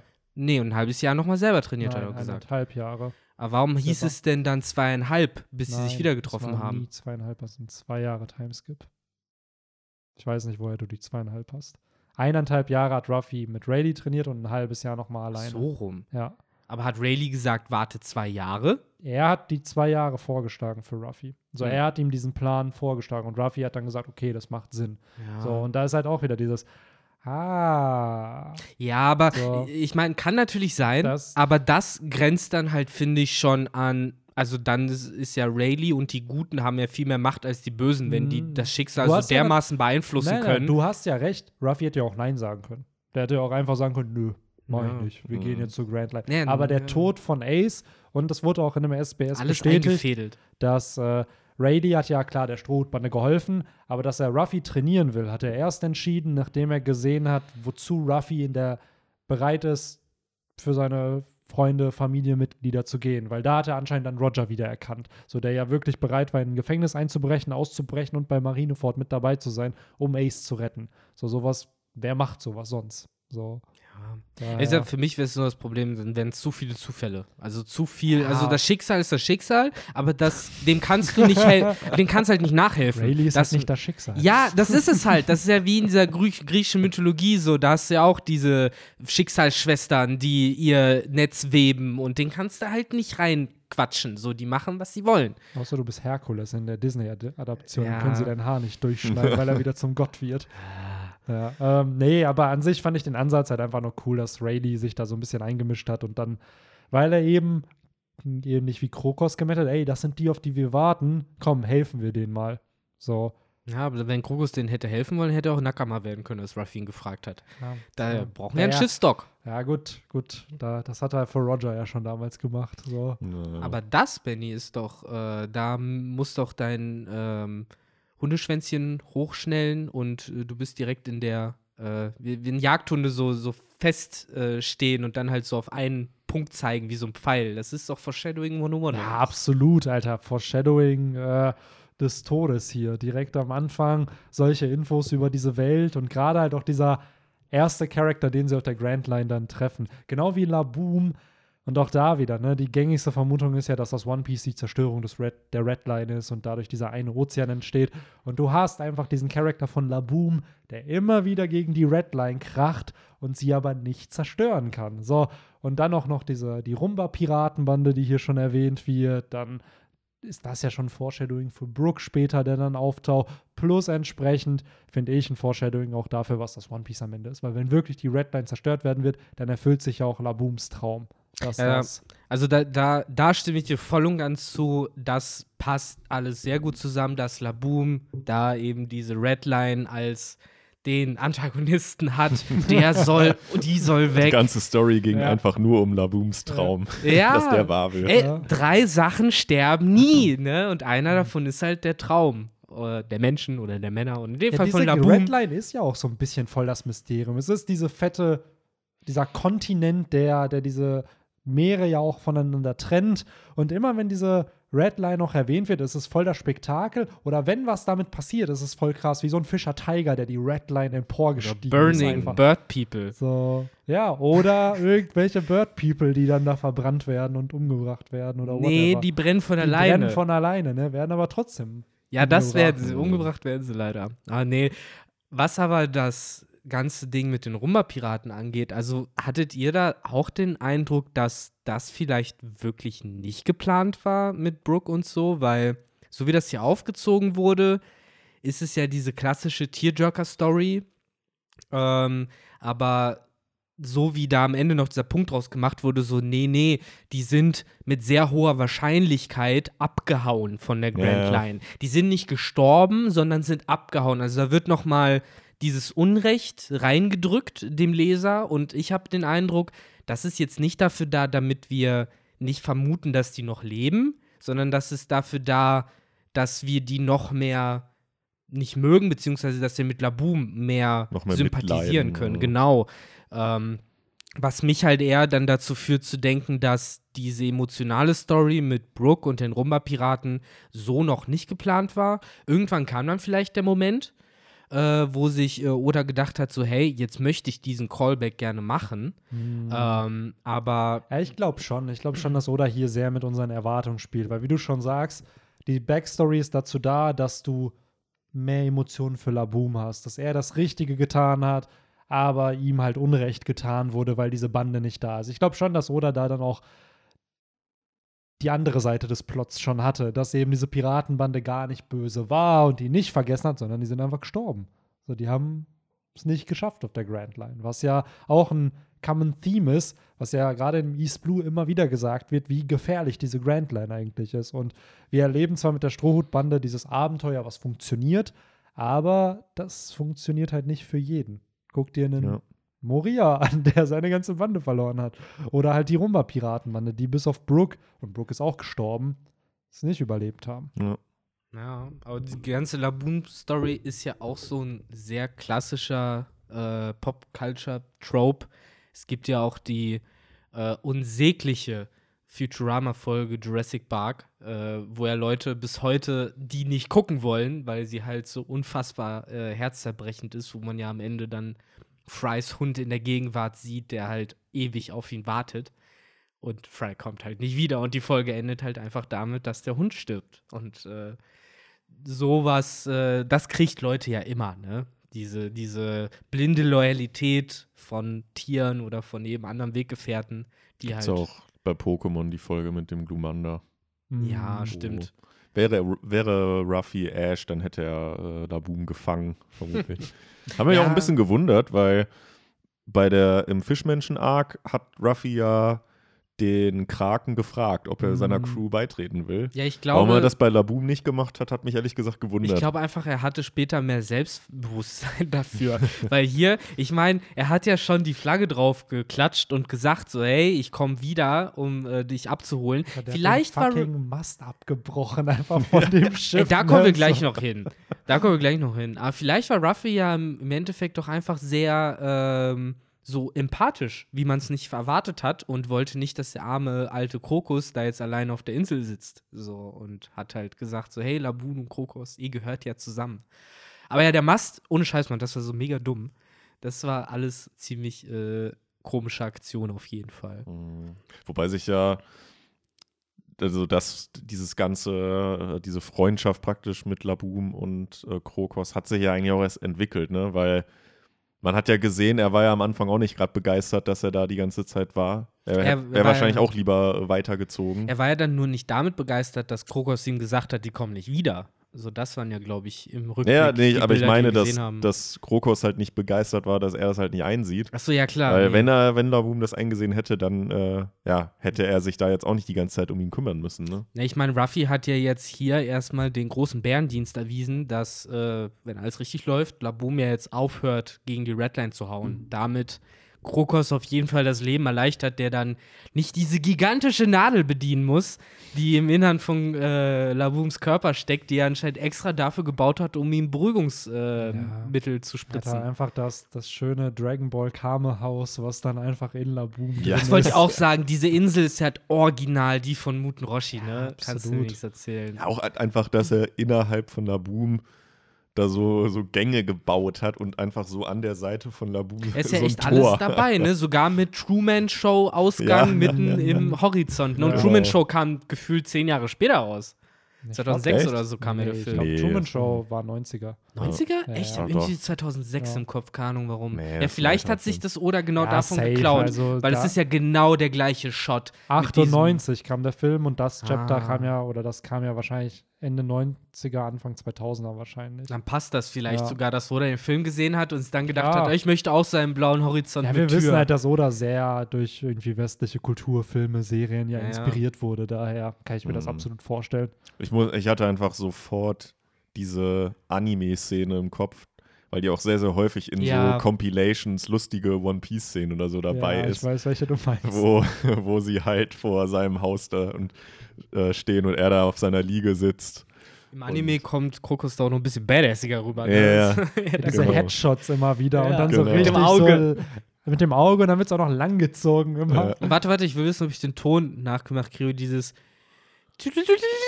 also es gibt's auch bei, bei Dragon Ball taucht das auch immer auf, dieses Glockenspiel ja. oder was das ist. Dieses Wenn sich die Charakter so anschauen. Ja, ne? genau, ja. genau, genau. Das kam da ja auch immer. Ach, wunderbar. Ende Ach, ja. der 90er Animes. Da merkt man auch immer wieder, und das finde ich halt irgendwo cool, dass Oda, glaube ich, von vielen Sachen Fan ist, von denen man halt auch Fan ist. Mhm. So, und dass der dann solche Serien, Filme oder Momente genauso feiert, wie man sie dann selber feiert. Und deswegen baut er die dann auch mit ein, weil er die ja. einfach cool findet. Ja.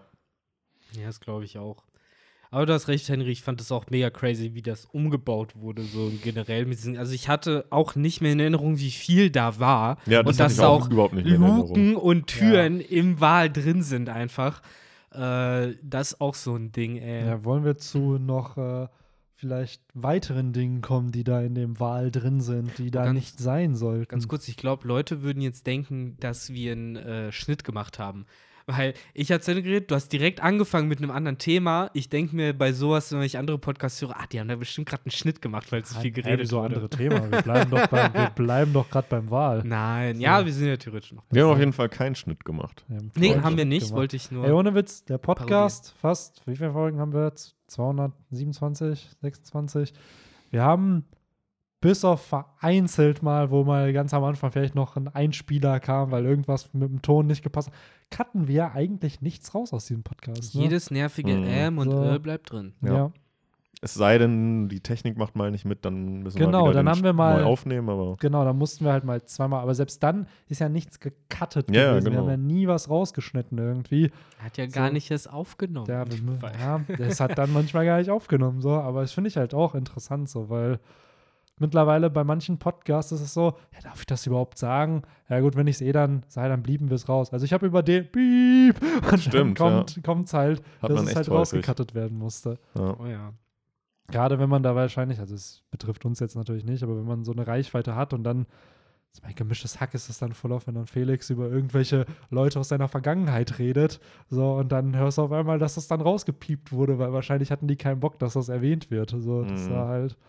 Was ich oft habe bei, bei einem Podcast, den ich höre, wenn die sich so ein bisschen reinsteigern, und dann fangen sie an zu reden. Und heißt es dann nur so, ja, genau, und Piep ist auch der größte Wichser, den ich kenne, Alter. So, ja, der ist so scheiße. Und Piep, Piep. Und dann heißt es dann vom dritten irgendwann fünf Minuten, so, ihr wisst, dass ich den Namen jetzt jedes Mal rauspiepen muss, weil ihr echt übertrieben habt und der uns verklagen könnte. Ja, ich habe heute auch äh, Baywatch Berlin gehört und da haben sie auch drüber geredet, so von wegen, wenn man halt prominente Gäste halt irgendwie für eine Show begeistern will oder so. Und da hatten sie dann halt auch erzählt, ja, und dann hatten, hatten, oder dann haben sie halt so, kamen sie halt darauf, was halt da so die beste Ausrede ist, damit man halt nicht zu dieser Show muss. Ne, und dann meinten die so, ja, ähm, ich werde euch jetzt den Namen sagen, aber ähm, ihr werdet den jetzt, also die Zuhörer werden den jetzt nicht hören, weil der wird dann ausgebiebt, so, ne, ja, äh, Beep, hat die, hat einfach so eine geile Ausrede gebracht oder so. Und wo man sich dann auch so denkt, Alter, wer war das? Ja. Sowas regt mich für Podcast echt ein bisschen auf. Dann schneid's lieber ganz raus, Ja. als mich Ja. halt so zu blueballen. Ist so. Ja, das ist halt das Heftige. Ich hatte jetzt äh, neulich halt noch ein Interview von Rin und äh, äh, Felix Lobrecht dann gehört und da meinte Rin dann auch, wenn er keinen Bock hat auf irgendwelche Meetings oder so, dass er einfach sagt, ja, der Umwelt zuliebe will er jetzt nicht fahren. Und Ja. dann macht er die Meetings online einfach. Weil Ja, da, da war halt die Ausrede, äh, die sie dann auch gefeiert haben, so, das traue ich mir nicht zu. er ist aber eine gute Ausrede. Ja. Das ist echt gut. Ja. Er kann es ja niemanden dann zwingen, so, ach komm. Ich kann, ich habe nicht das Gefühl, dass ich heute 100% geben kann. Ja. Ja, wenn, Ja. Ich, wenn ich demnächst mal nicht zum Podcast kann, dann werde ich halt werde ich nicht die Wahrheit sagen, Ja. sondern einfach, ich traue mir das ja. nicht zu. Ja, Henry traut sich die heutige Folge nicht zu, das Chapter war zu gut, um da eine fundierte Meinung abzugeben. Hm. Ach, ey, ja, aber an sich, ähm, ja, ich finde die Ausrede echt gut. Weil das ist so richtig, man wirkt so voll, ja, man kann sich selber einschätzen, aber es ist so interessant formuliert, dass dich niemand zu irgendwas nötigen Ja, kann. es, So. die haben halt dann auch weiter ausgeholt und so, ja, es kommt da dann auch so rüber, so nach dem Motto, ja, ich will halt anderen Leuten, die sich das halt wirklich zutrauen, den Platz nicht wegnehmen, die sollen das mal machen und so halt, ne? Aber ja. So, äh, auf was wolltest du jetzt eben noch zu sprechen kommen, Benny? Was auch nicht da reingehört, in den Magen des Wals. Ja, wir haben äh, über den Chef dieser Organisation schon mal kurz gequatscht äh, am Mhm. Anfang des Podcasts. Über seine Teufelsfrucht zumindest. über seine Teufelsfrucht zumindest. Und äh, wir lernen die ersten Agenten der Barockfirma kennen. So, und der Chef der Organisation ist nicht Dragon und nicht die Revolutionäre. Ja. Nee, ein anderes Reptil. Na. Ja, der gute Sir Crocodile. Gut, Ähm, und wir lernen, wie heißt die, Miss Wednesday? Miss Wednesday und Mr. Seven Mr. oder Mr. Nine. Mr. Nine. Mr. Nine. Nine. Nine. Die, das wird so häufig gesagt. Die haben sich in jedem Satz haben die sich angesprochen. Mhm. Ja, so. die sprechen sich immer persönlich an. Mr. 9, was denkst du darüber? Ich weiß es nicht, Miss Wednesday. das ist alles mega gut.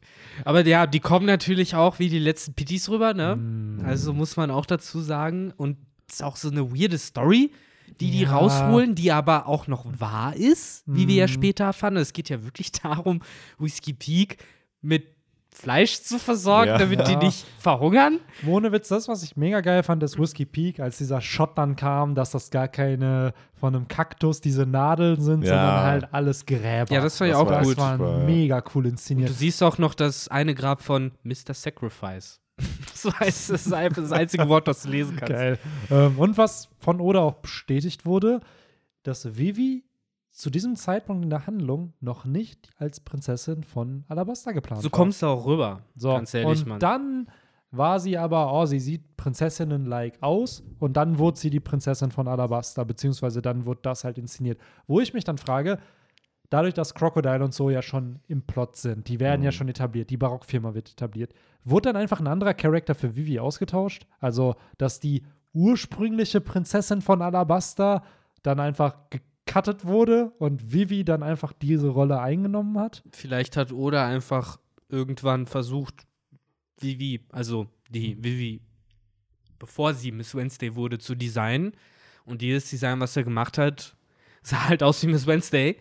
Woraufhin er sich gedacht hat, ja gut, dann kann ich es auch einfach so machen. Also ich glaube, das war eher so rum, dass er einfach er immer noch keine Prinzessin hatte, dann aber gleichzeitig gemerkt hat, aber ich will auch gar keine, weil die passt halt schon so gut und dann hatte vielleicht direkt schon, der Kopf fängt an zu arbeiten, so, oh, und ja, und sie ist da undercover und dies, Ja. das, jenes und dann hat er sich das vielleicht so überlegt, anstatt Ich dass glaube es halt auch, dass Ja. der, also dass es diesen Charaktertypen gab, ja, aber dass das noch nicht mit einem Design voll war, Genau. mit einem Charakter, wie der sein soll und dann, wie Victor schon sagt, wahrscheinlich einfach hat Vivi hat er gepasst in diese Rolle und dann, ja gut, dann wirst du das halt. Ja.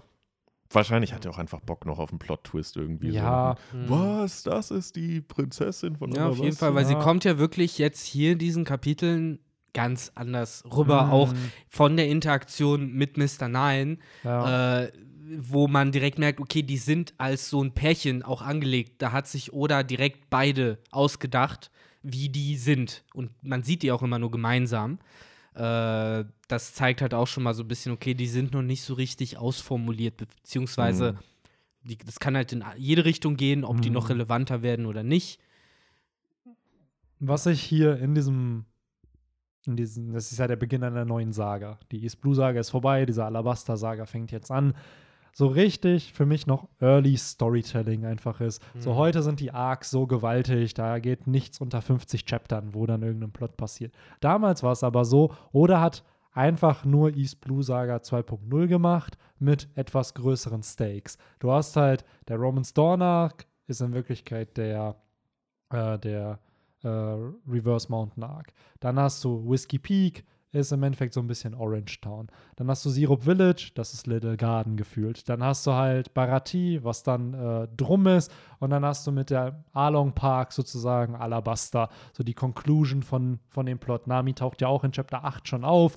Und dann ist der Along Park sozusagen die Conclusion davon. Bei Vivi ist es so, die taucht auf. Es geht gegen Crocodile zwar die ganze Zeit. Und am Ende wird das aufgelöst. Wo oder heute solche Plots in iMark behandeln würde, hatte er früher viele kleine Arcs, mhm. die das so ein bisschen etabliert haben, wo du dann mit jedem Arc geht so einen Schritt näher, um den Boss zu besiegen. Stimmt, ja, hast so recht. und äh, ich finde, es folgt jetzt gerade, wenn man es mit der East Blue Saga verfolgt, schon einem ähnlichen Schema. Nur dass halt der Antagonist natürlich größer, gefährlicher ist, eine größere, kompetentere Organisation hat und dass vorher schon seine Handlanger besiegt werden in den anderen Arcs. Aber es hat halt noch nicht diese Vibes, wie es dann später auf, weiß ich nicht, irgendwie die äh, Water Seven Saga, wo es dann nochmal anders konzipiert ist oder später äh, mit, ja, wenn du selbst auf Marineford gehst, so wie viel da Setup, da gab es ja auch verschiedenste Arc, aber es war halt eine andere Art und Weise, das Narrativ halt zu gestalten. Also im Endeffekt willst du mir damit sagen, dass Kinemoms pupsende untere Hälfte Nami 3.0 ist. Ja. Ja. Genau das, das, was ich sagen will. Dass Kinemon einfach, haben wir ja erzählt, gefühlt doppelt so lang mittlerweile mit der Strohbande irgendwie was zu tun hat als Vivi. Und äh, ich sogar dreimal so lange, ey. Ja, aber du hast ja schon echt recht, ne? Ja. Du hast ja East Blue bis Along, Nami, dann hast du Reverse Mountain bis Alabasta Vivi, da hast du eine Pause und dann ja praktisch ab Punk Hazard bis jetzt Kinemon. Ja. Also du hast ja immer so eine Figur bisher gut, Nami geht ein bisschen man, außen vor. Wenn, wenn, man diesen Trope da einbauen will, dann kann man ja theoretisch auch Nico Robin als die nächste ja, genau. nach Vivi Genau, Robin war dann Wo sich das Ganze mit ja, äh, Long Ring Longland, ja. Water Seven ja. und dann halt äh, Inis Lobby. Genau, nur dass da dann die Arcs nicht mehr, außer klar, Long Ring Longland, ah, wobei auch. Long Ring Longland ist kurz, dann ist Water Seven. Skypiea, äh, vergesst ihr auch. Skypiea, ja. Ist lang. Aber Skypiea war wieder, das finde ich halt so spannend. Skypiea war halt dieser Arc, wo Robin dann endlich das Bonding zur Strohhutbande hatte. Und mhm. das war ja auch erst hätte es, glaube ich, Skype ja nicht gegeben und wäre Long Ring Longland sofort gekommen, dann weiß ich gar nicht, ob den Robin so wichtig gewesen wäre. Klar, dann wäre auch dem Zuschauer, der Zuschauerin Nico Robin wahrscheinlich ja. nicht so wichtig, weil, wie du richtig sagst, Skype ja war ja die eine Staffel von Anfang bis Ende, wo Robin ohne Stress dabei war. Also ohne, dass es Plot ja. mit Robin gab. Und dadurch konnte man die dann so ein bisschen sich an sie gewöhnen, ne? Genau. Wie du richtig sagst. Und dafür, dass sie ja eine Antagonistin eigentlich war, obwohl sie eigentlich eher so ein Anti-Hero war, weil sie hat ja Ruffy immer supported irgendwie auch gegen Crocodile, hat man sie ja dann trotzdem gern gehabt, weil sonst wären die ganzen emotional Stakes, die man in dieser Water 7 Saga gehabt hätte, egal. So. Ja, klar. Man, mhm. man ist ja am Ende des Tages auch irgendwo so, ja, nee, es ist ja auch alles irgendwie kacke. Man ist da ja, finde ich, sehr auf Ruffys Seite, wenn es um Robin geht. Man ist so viel weniger so, klar, Robin ist auch coole, coole Figur man will halt irgendwie, dass sie dabei ist, und man denkt sich auch noch gleichzeitig, fuck der Shit, so was glaubt eigentlich diese Weltregierung, wer sie ist. Und so, dass sie halt, ne, irgendwie Ruffy da ihr Crewmitglied, äh, sein Crewmitglied ja, einfach so. nehmen können. Robin, wir wollen auch, dass du lebst. ja, deswegen, aber Nee, das, da hast du schon echt, echt gute Beobachtungen gemacht. Die Ströte haben mir echt immer irgendeinen längeren Plot, wo sie einer Figur helfen. Ja. Nami hat sich angeschlossen, aber dann hast du halt Vivi und die Frage ist ja auch, ja, die Frage ist ja auch so ein bisschen, äh, also ich muss ehrlicherweise sagen, so wenn ich jetzt drüber nachdenke, fand ich das eigentlich ganz cool mit diesen kleineren Arcs mhm. so als Aufbau für das große Finale, sage ich jetzt mal. Aber ich weiß gar nicht, ob das heute noch funktionieren würde, ob der Leser mhm. das, der Common-Leser das so annehmen würde. Ja, ich glaube so, wir als Rezipienten haben uns auch, glaube ich, einfach verändert, weil ja. man hat halt einfach viel mehr Stories konsumiert als jetzt vor 20 Jahren einfach. Und man kennt halt schon die gängigsten Twists. Mhm man riecht ja teilweise schon irgendwelche Handlungsstränge irgendwie 30, 40 Kapitel vorher schon, weil man die Story irgendwo kennt oder andere Stories kennt. Daher ja, ich glaube schon, dass sowas schwieriger heute ist, sowas umzusetzen. Weil ich Gerade, weiß noch ganz genau, wie wir zu Beginn von Wano Kuni schon am Maulen waren, dass ja. es äh, mal so langsam ein bisschen mehr Action passieren ja, könnte. Ja, absolut. Und so ein Wano-Arc, ganz ehrlich, wäre das One Piece erster Arc gewesen, das hätte nicht funktioniert einfach, weil das ist einfach dann an manchen Stellen doch noch zu langsam gewesen dafür, mhm. dass es, aber dadurch, dass Oda halt einfach über 20 Jahre schon in der Jump ist, established ist, die Leute das Werk lesen und die wissen, wir wissen ja, es kommen ja gute Twists. Aber es dauert halt einfach, bis man da halt hinkommt. Ähm, ja, ist halt die Frage, wann sowas funktioniert und ja, Victor? Nein, ich wollte andeuten, es ist ja generell eine Entwicklung, die viele Mangas und Stories halt haben, wenn die Geschichte komplexer wird. Wir haben das ja jetzt äh, vor kurzem auch beim Hunter x Hunter Podcast besprochen, wo wir gesagt haben, dass es sehr mutig war, dass du halt eine ganze Staffel 38 Kapitel lang machst, eigentlich. Zwar auch geteilt in Etappen ist, aber anders als jetzt zum Beispiel, jetzt nimm die ersten 38 Kapitel von One Piece, gut, da fehlen noch so 30, aber dann wärst du halt ungefähr bei Arlong. Ähm, das sind ja dann schon einzelnere, abgeschlossenere kleine Geschichten. Mhm. So, während das da dann zum Beispiel ja so alles in einem sozusagen durchgezogen wurde und äh, ja, ich denke halt einfach, manchmal kann man sich das trauen und sagen, hey, nee, ich möchte jetzt halt diese komplexere Geschichte am Stück erzählen. Und oder hat sich das vielleicht am Anfang noch nicht so sehr getraut und hat deswegen gesagt, nee, ich nehme jetzt dieses Hilfsmittel und äh, habe Nami als roten Faden, jetzt in der ersten Staffel, und die, ihre Geschichte wird über einen längeren Zeitraum erzählt. Und danach habe ich Vivi und ihre Geschichte wird über einen längeren Zeitraum erzählt. Und erst so, ja, zu Marineford, ne, so ungefähr, wo es darum ging, Ace zu retten, wurde ja die, die Chunks an, an Story und, und an äh, sozusagen, wo ist ein Anfang, wo ist ein Ende von der Saga, wurde ja dann größer, wo du ja praktisch sagen kannst, sobald Kuma kommt und Ruffy weghaut, bis zu Ace Tod ist es ja ein einziger Spießrutenlauf, ja, wo man kaum Atem Aber da hast du den nächsten Charakter, das, der gerettet werden muss, ja, halt Ace, Ace ne? Also genau. Also der halt auch dazu gehört. Und man richtig. merkt halt richtig, dass Oda ja so ein bisschen die Arcs so aufbaut, du hast halt kürzere Arcs und du hast dann halt diese Haupt-Arcs. Bei, jetzt bei Ace war es ja zum Beispiel Sabaody und Amazon Lily waren so der, der Anfang. Dann war Impel Down und Marineford war so der Hauptpart oder Marineford war der Hauptpart und Impel Down war der Aufbau dazu. Und dann hast du am Ende noch diesen Post-Marineford-Arc, wo du den Flashback von Ruffy nochmal bekommst und dann geht's in den Timeskip. Ja. So und äh, das macht Oda ja häufiger. Bei Robin war es dann Long Ring Longland, dann Water 7, Ines Lobby und dann dieser Post-Water 7 Arc, wo dann nochmal die Welt gezeigt wird. Aber an sich, ich muss sagen, ich hatte jetzt in dieser Aufklärung nur so, ja, ja, ja, es ist wie die East Blue Saga, aber es lässt sich ja doch auf weitere Sagen ja. auch aufbauen. Und man merkt einfach, dass Oda in ähnlichen Story-Mustern einfach denkt. Dass er sich denkt, ah, wem hilft die Strohhutbande? Wie wird bis dahin, wer ist der Antagonist, gegen den dann geholfen wird? Und dann wird der Plot drumrum halt aufgebaut. Wie viele Hürden muss die Strohbande nehmen, um genau. halt dann den Endboss praktisch zu genau. besiegen. Ja, oder Storytelling ist echt so ein bisschen wie so die römische Armee aufgebaut. So, du hast einen Soldat, zehn Soldaten sind eine Kompanie, 100 Soldaten sind eine so und so und 1000 Soldaten sind dann eine Kohorte und so macht es Oda ja auch. Du hast Chapter, Mini-Saga, Arc, Mini ja. Saga und dann übergreifender Plot. Und es wird ja bei, ne, du kannst ja kleinere, größere Ebenen gehen und alles lässt sich ja parallel miteinander vergleichen. Ob du jetzt, blöd gesagt, könnte man ja so Experimente machen wie, du guckst dir den Whole Cake Island Arc an und vergleichst den Whole Cake Island Arc von Anfang bis Ende mit der ganzen East Blue Saga zum Beispiel oder sogar mit der ganzen Grand Line Saga. Und wahrscheinlich wirst du auch da ähnliche äh, Motive finden. Absolut. Im absolut. Großen und eben im Kleinen. Ne? Klar, man darf ja auch nicht vergessen, ne?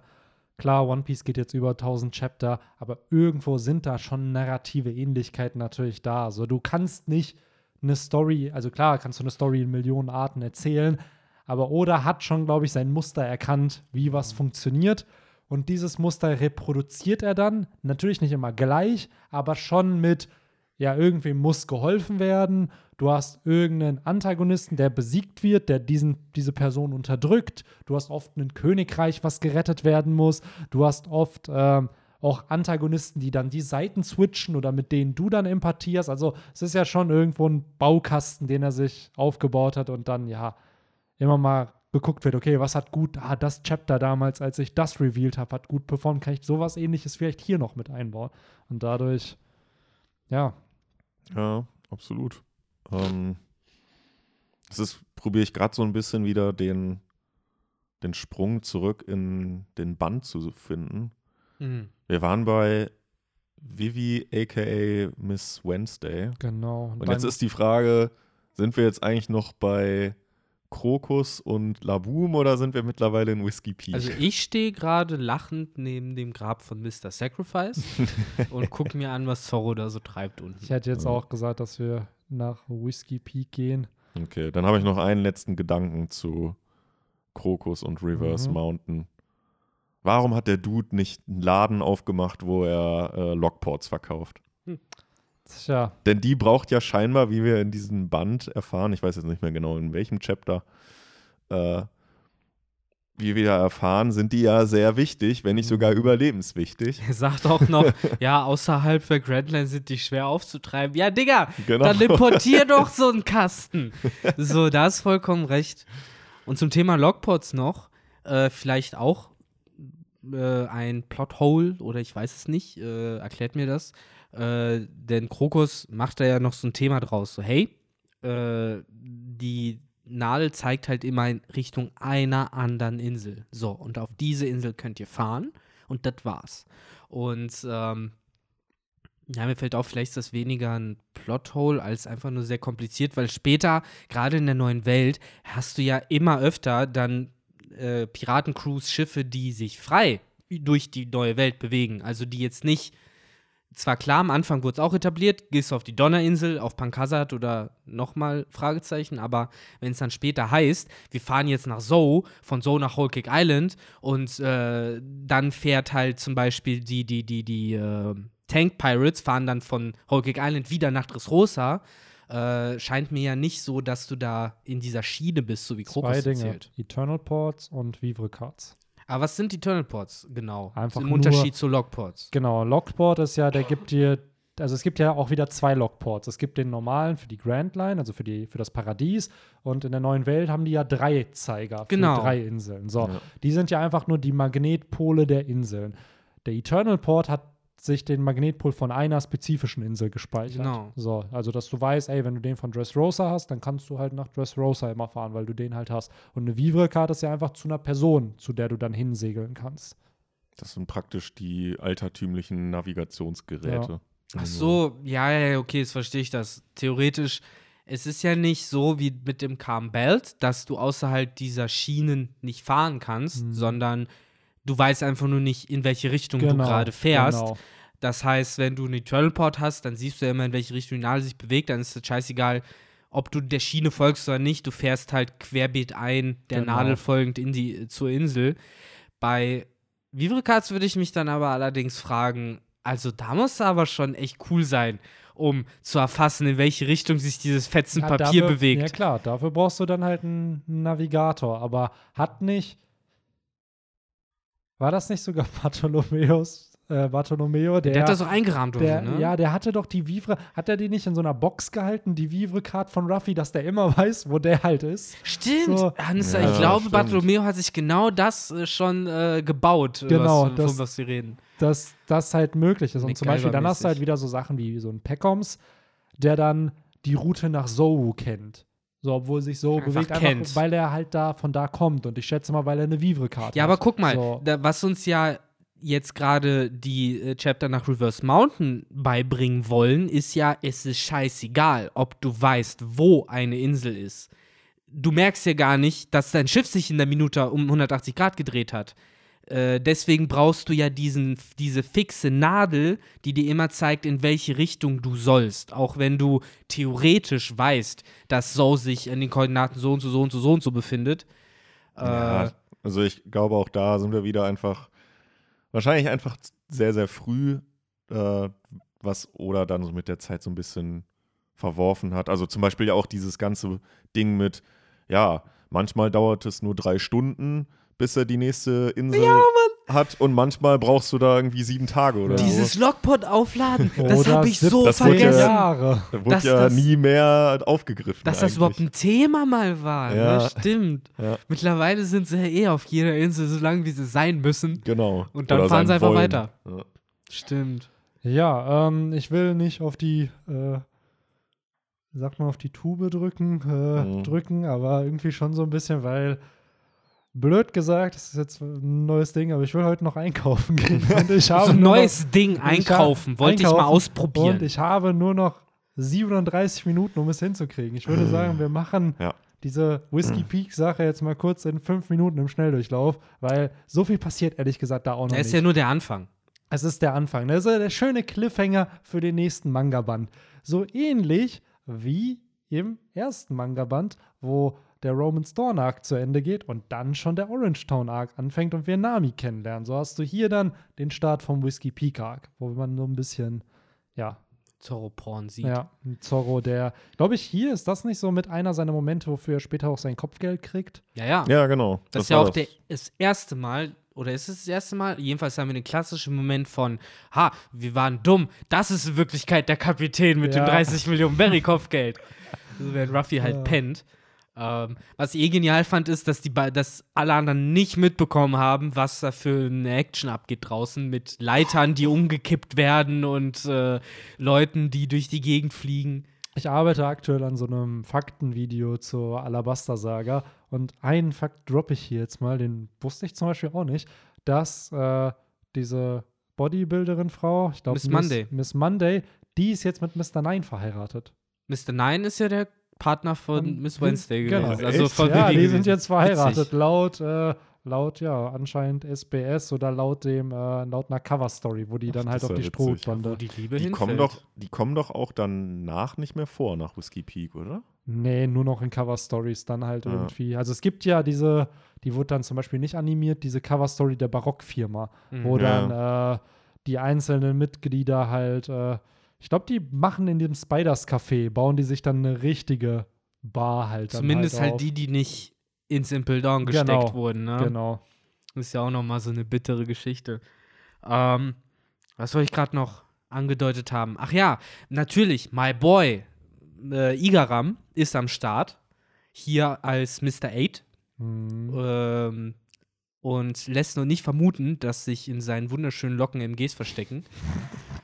Ich muss übrigens sagen, das war zum Beispiel auch wieder so ein Punkt, den ich verdrängt habe, dass der auch Mitglied der Barockfirma war. Hm. Ja, der hat sich ja zusammen mit Vivi sozusagen eingeschleust. Ja, das ist die genau. Story, glaube ich, dahinter, ne? Ja. Warum die aber nicht Partner geworden sind, check ich auch nicht. Was vielleicht, weil es so offensichtlich wäre. Genau. Mhm. Oder weil sie halt nicht die Wahl hatten auch. Aber auch da frage ich mich dann wiederum, weil ja Zorro auch in diesem Chapter ja auch davon spricht, dass er ja auch angeworben wurde. ja, das Wie dann so eine. Vivi da Ja. reinrutscht oder so ein Igaram. Aber das muss ich sagen, das war damals so ein cooler Part von Worldbuilding, dass Mhm. selbst ein Zorro angeworben wurde Mhm. damals, weil er war ja wahrscheinlich der größte Kopfgeldjäger im East Blue irgendwie.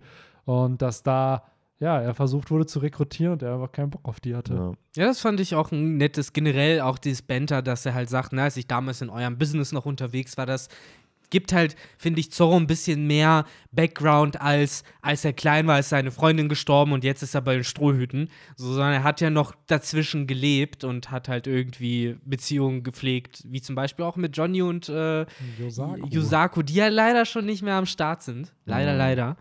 Ähm, Die scheinbar ja. nicht abgeworben wurden. Nee, die angeworben. nicht. Ja, die waren wohl zu schlecht. Aber auch da wieder, also auch diese ganze Geschichte mit dem Walfleisch, dass das die Mission war und deshalb wurden die ja von diesen, So seltsam. ich glaube im Deutschen hießen die die Pechvögel. Ey, das ist eh geil. Die Äh. habe ich voll vercheckt. Das sind ja Miss Friday und Mr. 13. Ja, ja. Also Friday the dem Schirm. 13th, das ist ja Freitag der 13. die Unglückstür. Das fand ich äh, Ja. ganz, ganz nett. Genau, und dass die halt deshalb, äh, ja, also im Grunde genommen wurden die ja exekutiert von denen. Ja, äh, eigentlich Vivi schon, Mr. ne? Nine. Das war ja dann scheinbar eine Mission von Sir Crocodile, so, ey, besorgt mal Walfleisch für Whisky. Peak. Ja, also ich, ich finde das so Hanebüchen. Diese Einführung von Mr. Nine und Miss Wednesday im Laboon, wie die irgendwie für ihr Dorf Fleisch für die nächsten Jahre auftreiben wollen, Ja. was aus Kopfgeldjägern besteht, die Ruffy die ganze Nacht mit Essen vollgestopft haben. Es ist halt alles ein bisschen komisch. Äh, und das alles passiert halt innerhalb von zehn Chaptern, wo ich mir halt noch mehr denke, hä, oder what the fuck. Ja. Also, das ist ein bisschen wonky aufgebaut, auf jeden Fall von der Narrative da. Also, ich habe das Gefühl, da hat er sich von Chapter zu Chapter neue, das alles neu überlegt. Aber ja, ich glaube, wir werden so langsam am Ende. Ich äh, sehe Bennys Magen sich selbst verdauen. Absolut. Er braucht äh, Absolut. Essen, was er sich nur im nächsten Einzelhandelwarengeschäft besorgen Yes. kann. Ja. Der leider nur bis 21 Uhr offen hat. Seht ihr mal, was denn für ein Saftdorf äh, wir hier leben, wo die Läden nur bis 21 Ja, Uhr echt haben. so. Für alle, Richtiger die jetzt in Rotz Berlin dieser- Ja, ich sitzen, wollte gerade sagen, richtiger Rotz hier in der 18 größten Stadt Ja. Deutschlands hier. Was will man machen? Ist auch so ein weirder Flex, ne? So, Ja. 18 18 größte 18 Stadt. größte Stadt. Ich weiß noch damals, ähm, TV Total lief jetzt die Woche, ne? wir haben es jetzt kurz mal hier am Ende nochmal erwähnt. Äh, und da irgendwann, ich glaube, stark, stark den Raab war es damals, da war halt auch eine Frage, dieses, die 20 größten Städte Deutschland. Und dann war Bielefeld wirklich auf Platz 18. Da dachte ich mir so, what? Krass, Ja, doch, hätte ich doch. nicht gedacht. Ja. Weil eine kurze Sache vielleicht noch. Äh, ich fand es ganz cool, wie Zorro da seine neuen Schwerter Mm, äh, ja. eingesetzt hat. Und da muss man jetzt schon so ein bisschen wieder an Wano Kuni denken, wo er da ja auch ein neues Schwert eingesetzt hat. Äh, aber noch hat er niemanden abgemurkst, ne? doch, ich glaube schon. Das hat für Oder? mich irgendwie mal, er hat ja sogar in dem einen Ding gesagt, so, hey, ich habe jetzt nur mit der stumpfen Seite zugeschlagen. Ja, weil das ist ein Kiddie war. Ja. Mom oder so. Aber weiß nicht, ich habe irgendwie nie den Eindruck gehabt, das hätte richtig geschnitten. Das war irgendwie immer nur so ein Weghauen oder sowas. Ach, keine Ahnung. Keine Ahnung. Weil ich meine, es heißt ja dann später, dass er dieses Massaker veranstaltet hat. Er hat Ähm, 100 Agenten der Barockfirma Ja. besiegt. Das ist Lorena Zorro. Deswegen also- hat er sein Kopfgeld bekommen. Ja. Um auch da nochmal ganz kurz den Kontrast und die Shelby's Promotion zu unserem neuen Hunter x Hunter Podcast zu machen. Dort Yes. wurde ja genau diese Szene dann auch nochmal erwähnt, in Hinblick darauf, äh, ob die Protagonisten es cool finden, wenn ihre besten Freunde zu Massenmördern werden. und äh, Ja, Henry lacht, weil da ist das wirklich ein zentraler Plot, weil einfach der, Prota der beste Freund vom Protagonisten ist halt einfach ein kaltblütiger Killer. Und das wird, da einfach, das wird einfach akzeptiert. So, ja, cool, solange es niemand ist, den ich kenne, passt das. ja, absolut so in die Richtung geht So. das so. Ja, Ach, gut. ja. Aber dann wollen wir Benny jetzt mal noch einkaufen lassen. Ja, so sieht's Yes. aus. Hey, wir sind bei 96 Minuten. Ich glaube, das reicht für, Ja, für diesen gehypten Bender-Talk. Ein legendärer Wiedereinstand. Ja, das, wir sind auf der Grand Line. Yes. Wir sind endlich da. Und schon auch auf der, ja gut, wenn man jetzt Reverse Mountain nicht als Insel zählt, ist dann Whiskey Peak die erste richtige Insel, ne? Ja. Wo sie dann halt sind. Das stimmt. Und äh, ich bin gespannt, wie es weitergeht. Vielleicht kommen Riesen im nächsten Manga-Band schon vor. Wird Vielleicht Zorro überhaupt nicht. das Whiskey Peak schaffen? Ich Vielleicht überlebt das Zorro ja gegen die 100 Agenten der Barockfirma Ja, ge gewinnen. Was macht Ruffy, wenn er aufsteht? Und wo ist eigentlich Lissop? Das und viel mehr in der nächsten Folge. Vom Romans Dusk Podcast. So, wer braucht schon Jingles, Alter? Das kann man doch hier alles selber schön die Soundeffekte machen, ne? Ja, der, der Anime hat es uns damals vorgemacht. Es fängt an mit dem gleichen Intro, Ja. das kann aufhören mit dem gleichen Ding. Und mehr Ah. brauchen die Leute doch auch nicht. Insofern, ja, kann ich auch mich nur verabschieden. Yes. Sagen, wir hören uns nächste Woche mit einem frischen Kapitel-Podcast hoffentlich. 1032. 32, das Fated Chapter, wo Mhm. ganz viele Dinge passieren sollen, die alle vermutlich nicht passieren werden. Ja, bestimmt, Aber ey. schaltet ein, um es nochmal live herauszufinden. Und für alle die, die den erst in einem halben Jahr oder so hören, viel Spaß jetzt noch bei Folge Ja. 13. Und äh, genießt den Sommer, der bald startet. Genau. also, das war's von mir. Ciao, ciao. Bis dann. Ciao. Happy Birthday.